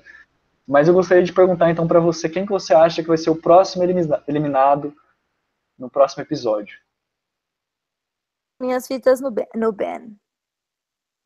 Todas as suas fichas no Ben, a win? É all win. Porque, tipo, a gente tem que ajudar o universo também a comprar pelas coisas que a gente quer. E como eu quero ver o circo pegando fogo, eu vou colocar todas as minhas fichas no Devon. Oh! E agora Ele é falou que a gente ia brigar no, no, no... Tipo, querendo tirar o meu Devon do jogo. Olha, eu, eu não estou apostando com o coração. Eu estou apostando justamente com a razão. Então eu tô tentando raciocinar aqui, pensar no que pode acontecer. Não quer dizer que eu tô torcendo contra o Devon, que eu não gosto do Devon. Acho que o Devon, como eu falei no começo do programa, foi um dos personagens, dos participantes que mais me surpreendeu. E, esse episódio mais ainda do que na, no resto da temporada. Achei, eu tô achando ele legal. Acho que vai acontecer muita coisa legal com ele daqui pra frente, mas se é pra apostar, vamos apostar no Devon. Entendi, eu não, eu tô indo com o coração. Saindo com o coração e apostando no Ben. Será que tem fãs do Ben? Se tem algum fã do Ben nos ouvindo, comente aí no episódio pra gente poder compartilhar essa torcida, porque eu confesso, como eu já falei anteriormente, que eu já, depois desse episódio, até que eu tô torcendo pro Ben também. E, né, cada um gosta de uma coisa, por isso que o mundo tem coisas, pessoas tão diferentes. Pois é, né? Já, já ouviu aquela, aquela, aquele ditado, né? Gosto é igual braço. Tem gente que não tem. E depois desse humor negro, vamos então encerrar esse programa. Você tem algum agradecimento, algum abraço, um beijo para sua mãe, para seu cachorro, para seu periquito que você gostaria de mandar? Alguma última ponderação? Para a Xuxa, todo mundo que ficou com a gente até o final, por favor, deixa um comentário para a gente saber tempo de podcast. Vai ser muito legal saber isso. Na semana que vem a gente manda beijo para as pessoas que aguentaram todo esse tempo. Para a gente ter conversado essa conversa que foi muito boa, que eu adoro falar de Survivor. Olha, eu tô saindo daqui sabendo que eu falei tudo que eu gostaria de falar. Provavelmente durante a semana e conversando com o pessoal, eu vou lembrar de lembrar e pensar em muitas outras coisas para falar. Né? Tem, eu, eu vi comentários e posts do pessoal falando sobre essa questão do, do Pagong, né, de, de, ter uma aliança majoritária que domina toda a merge, que é justamente o que não está acontecendo aqui, mas poderia até render um, um, outro debate, né, e tem outros assuntos que a gente pode ir pensando durante a semana, mas acho que relativo ao episódio em si, acho que a gente falou tudo, né, ficou alguma coisa para você ou não?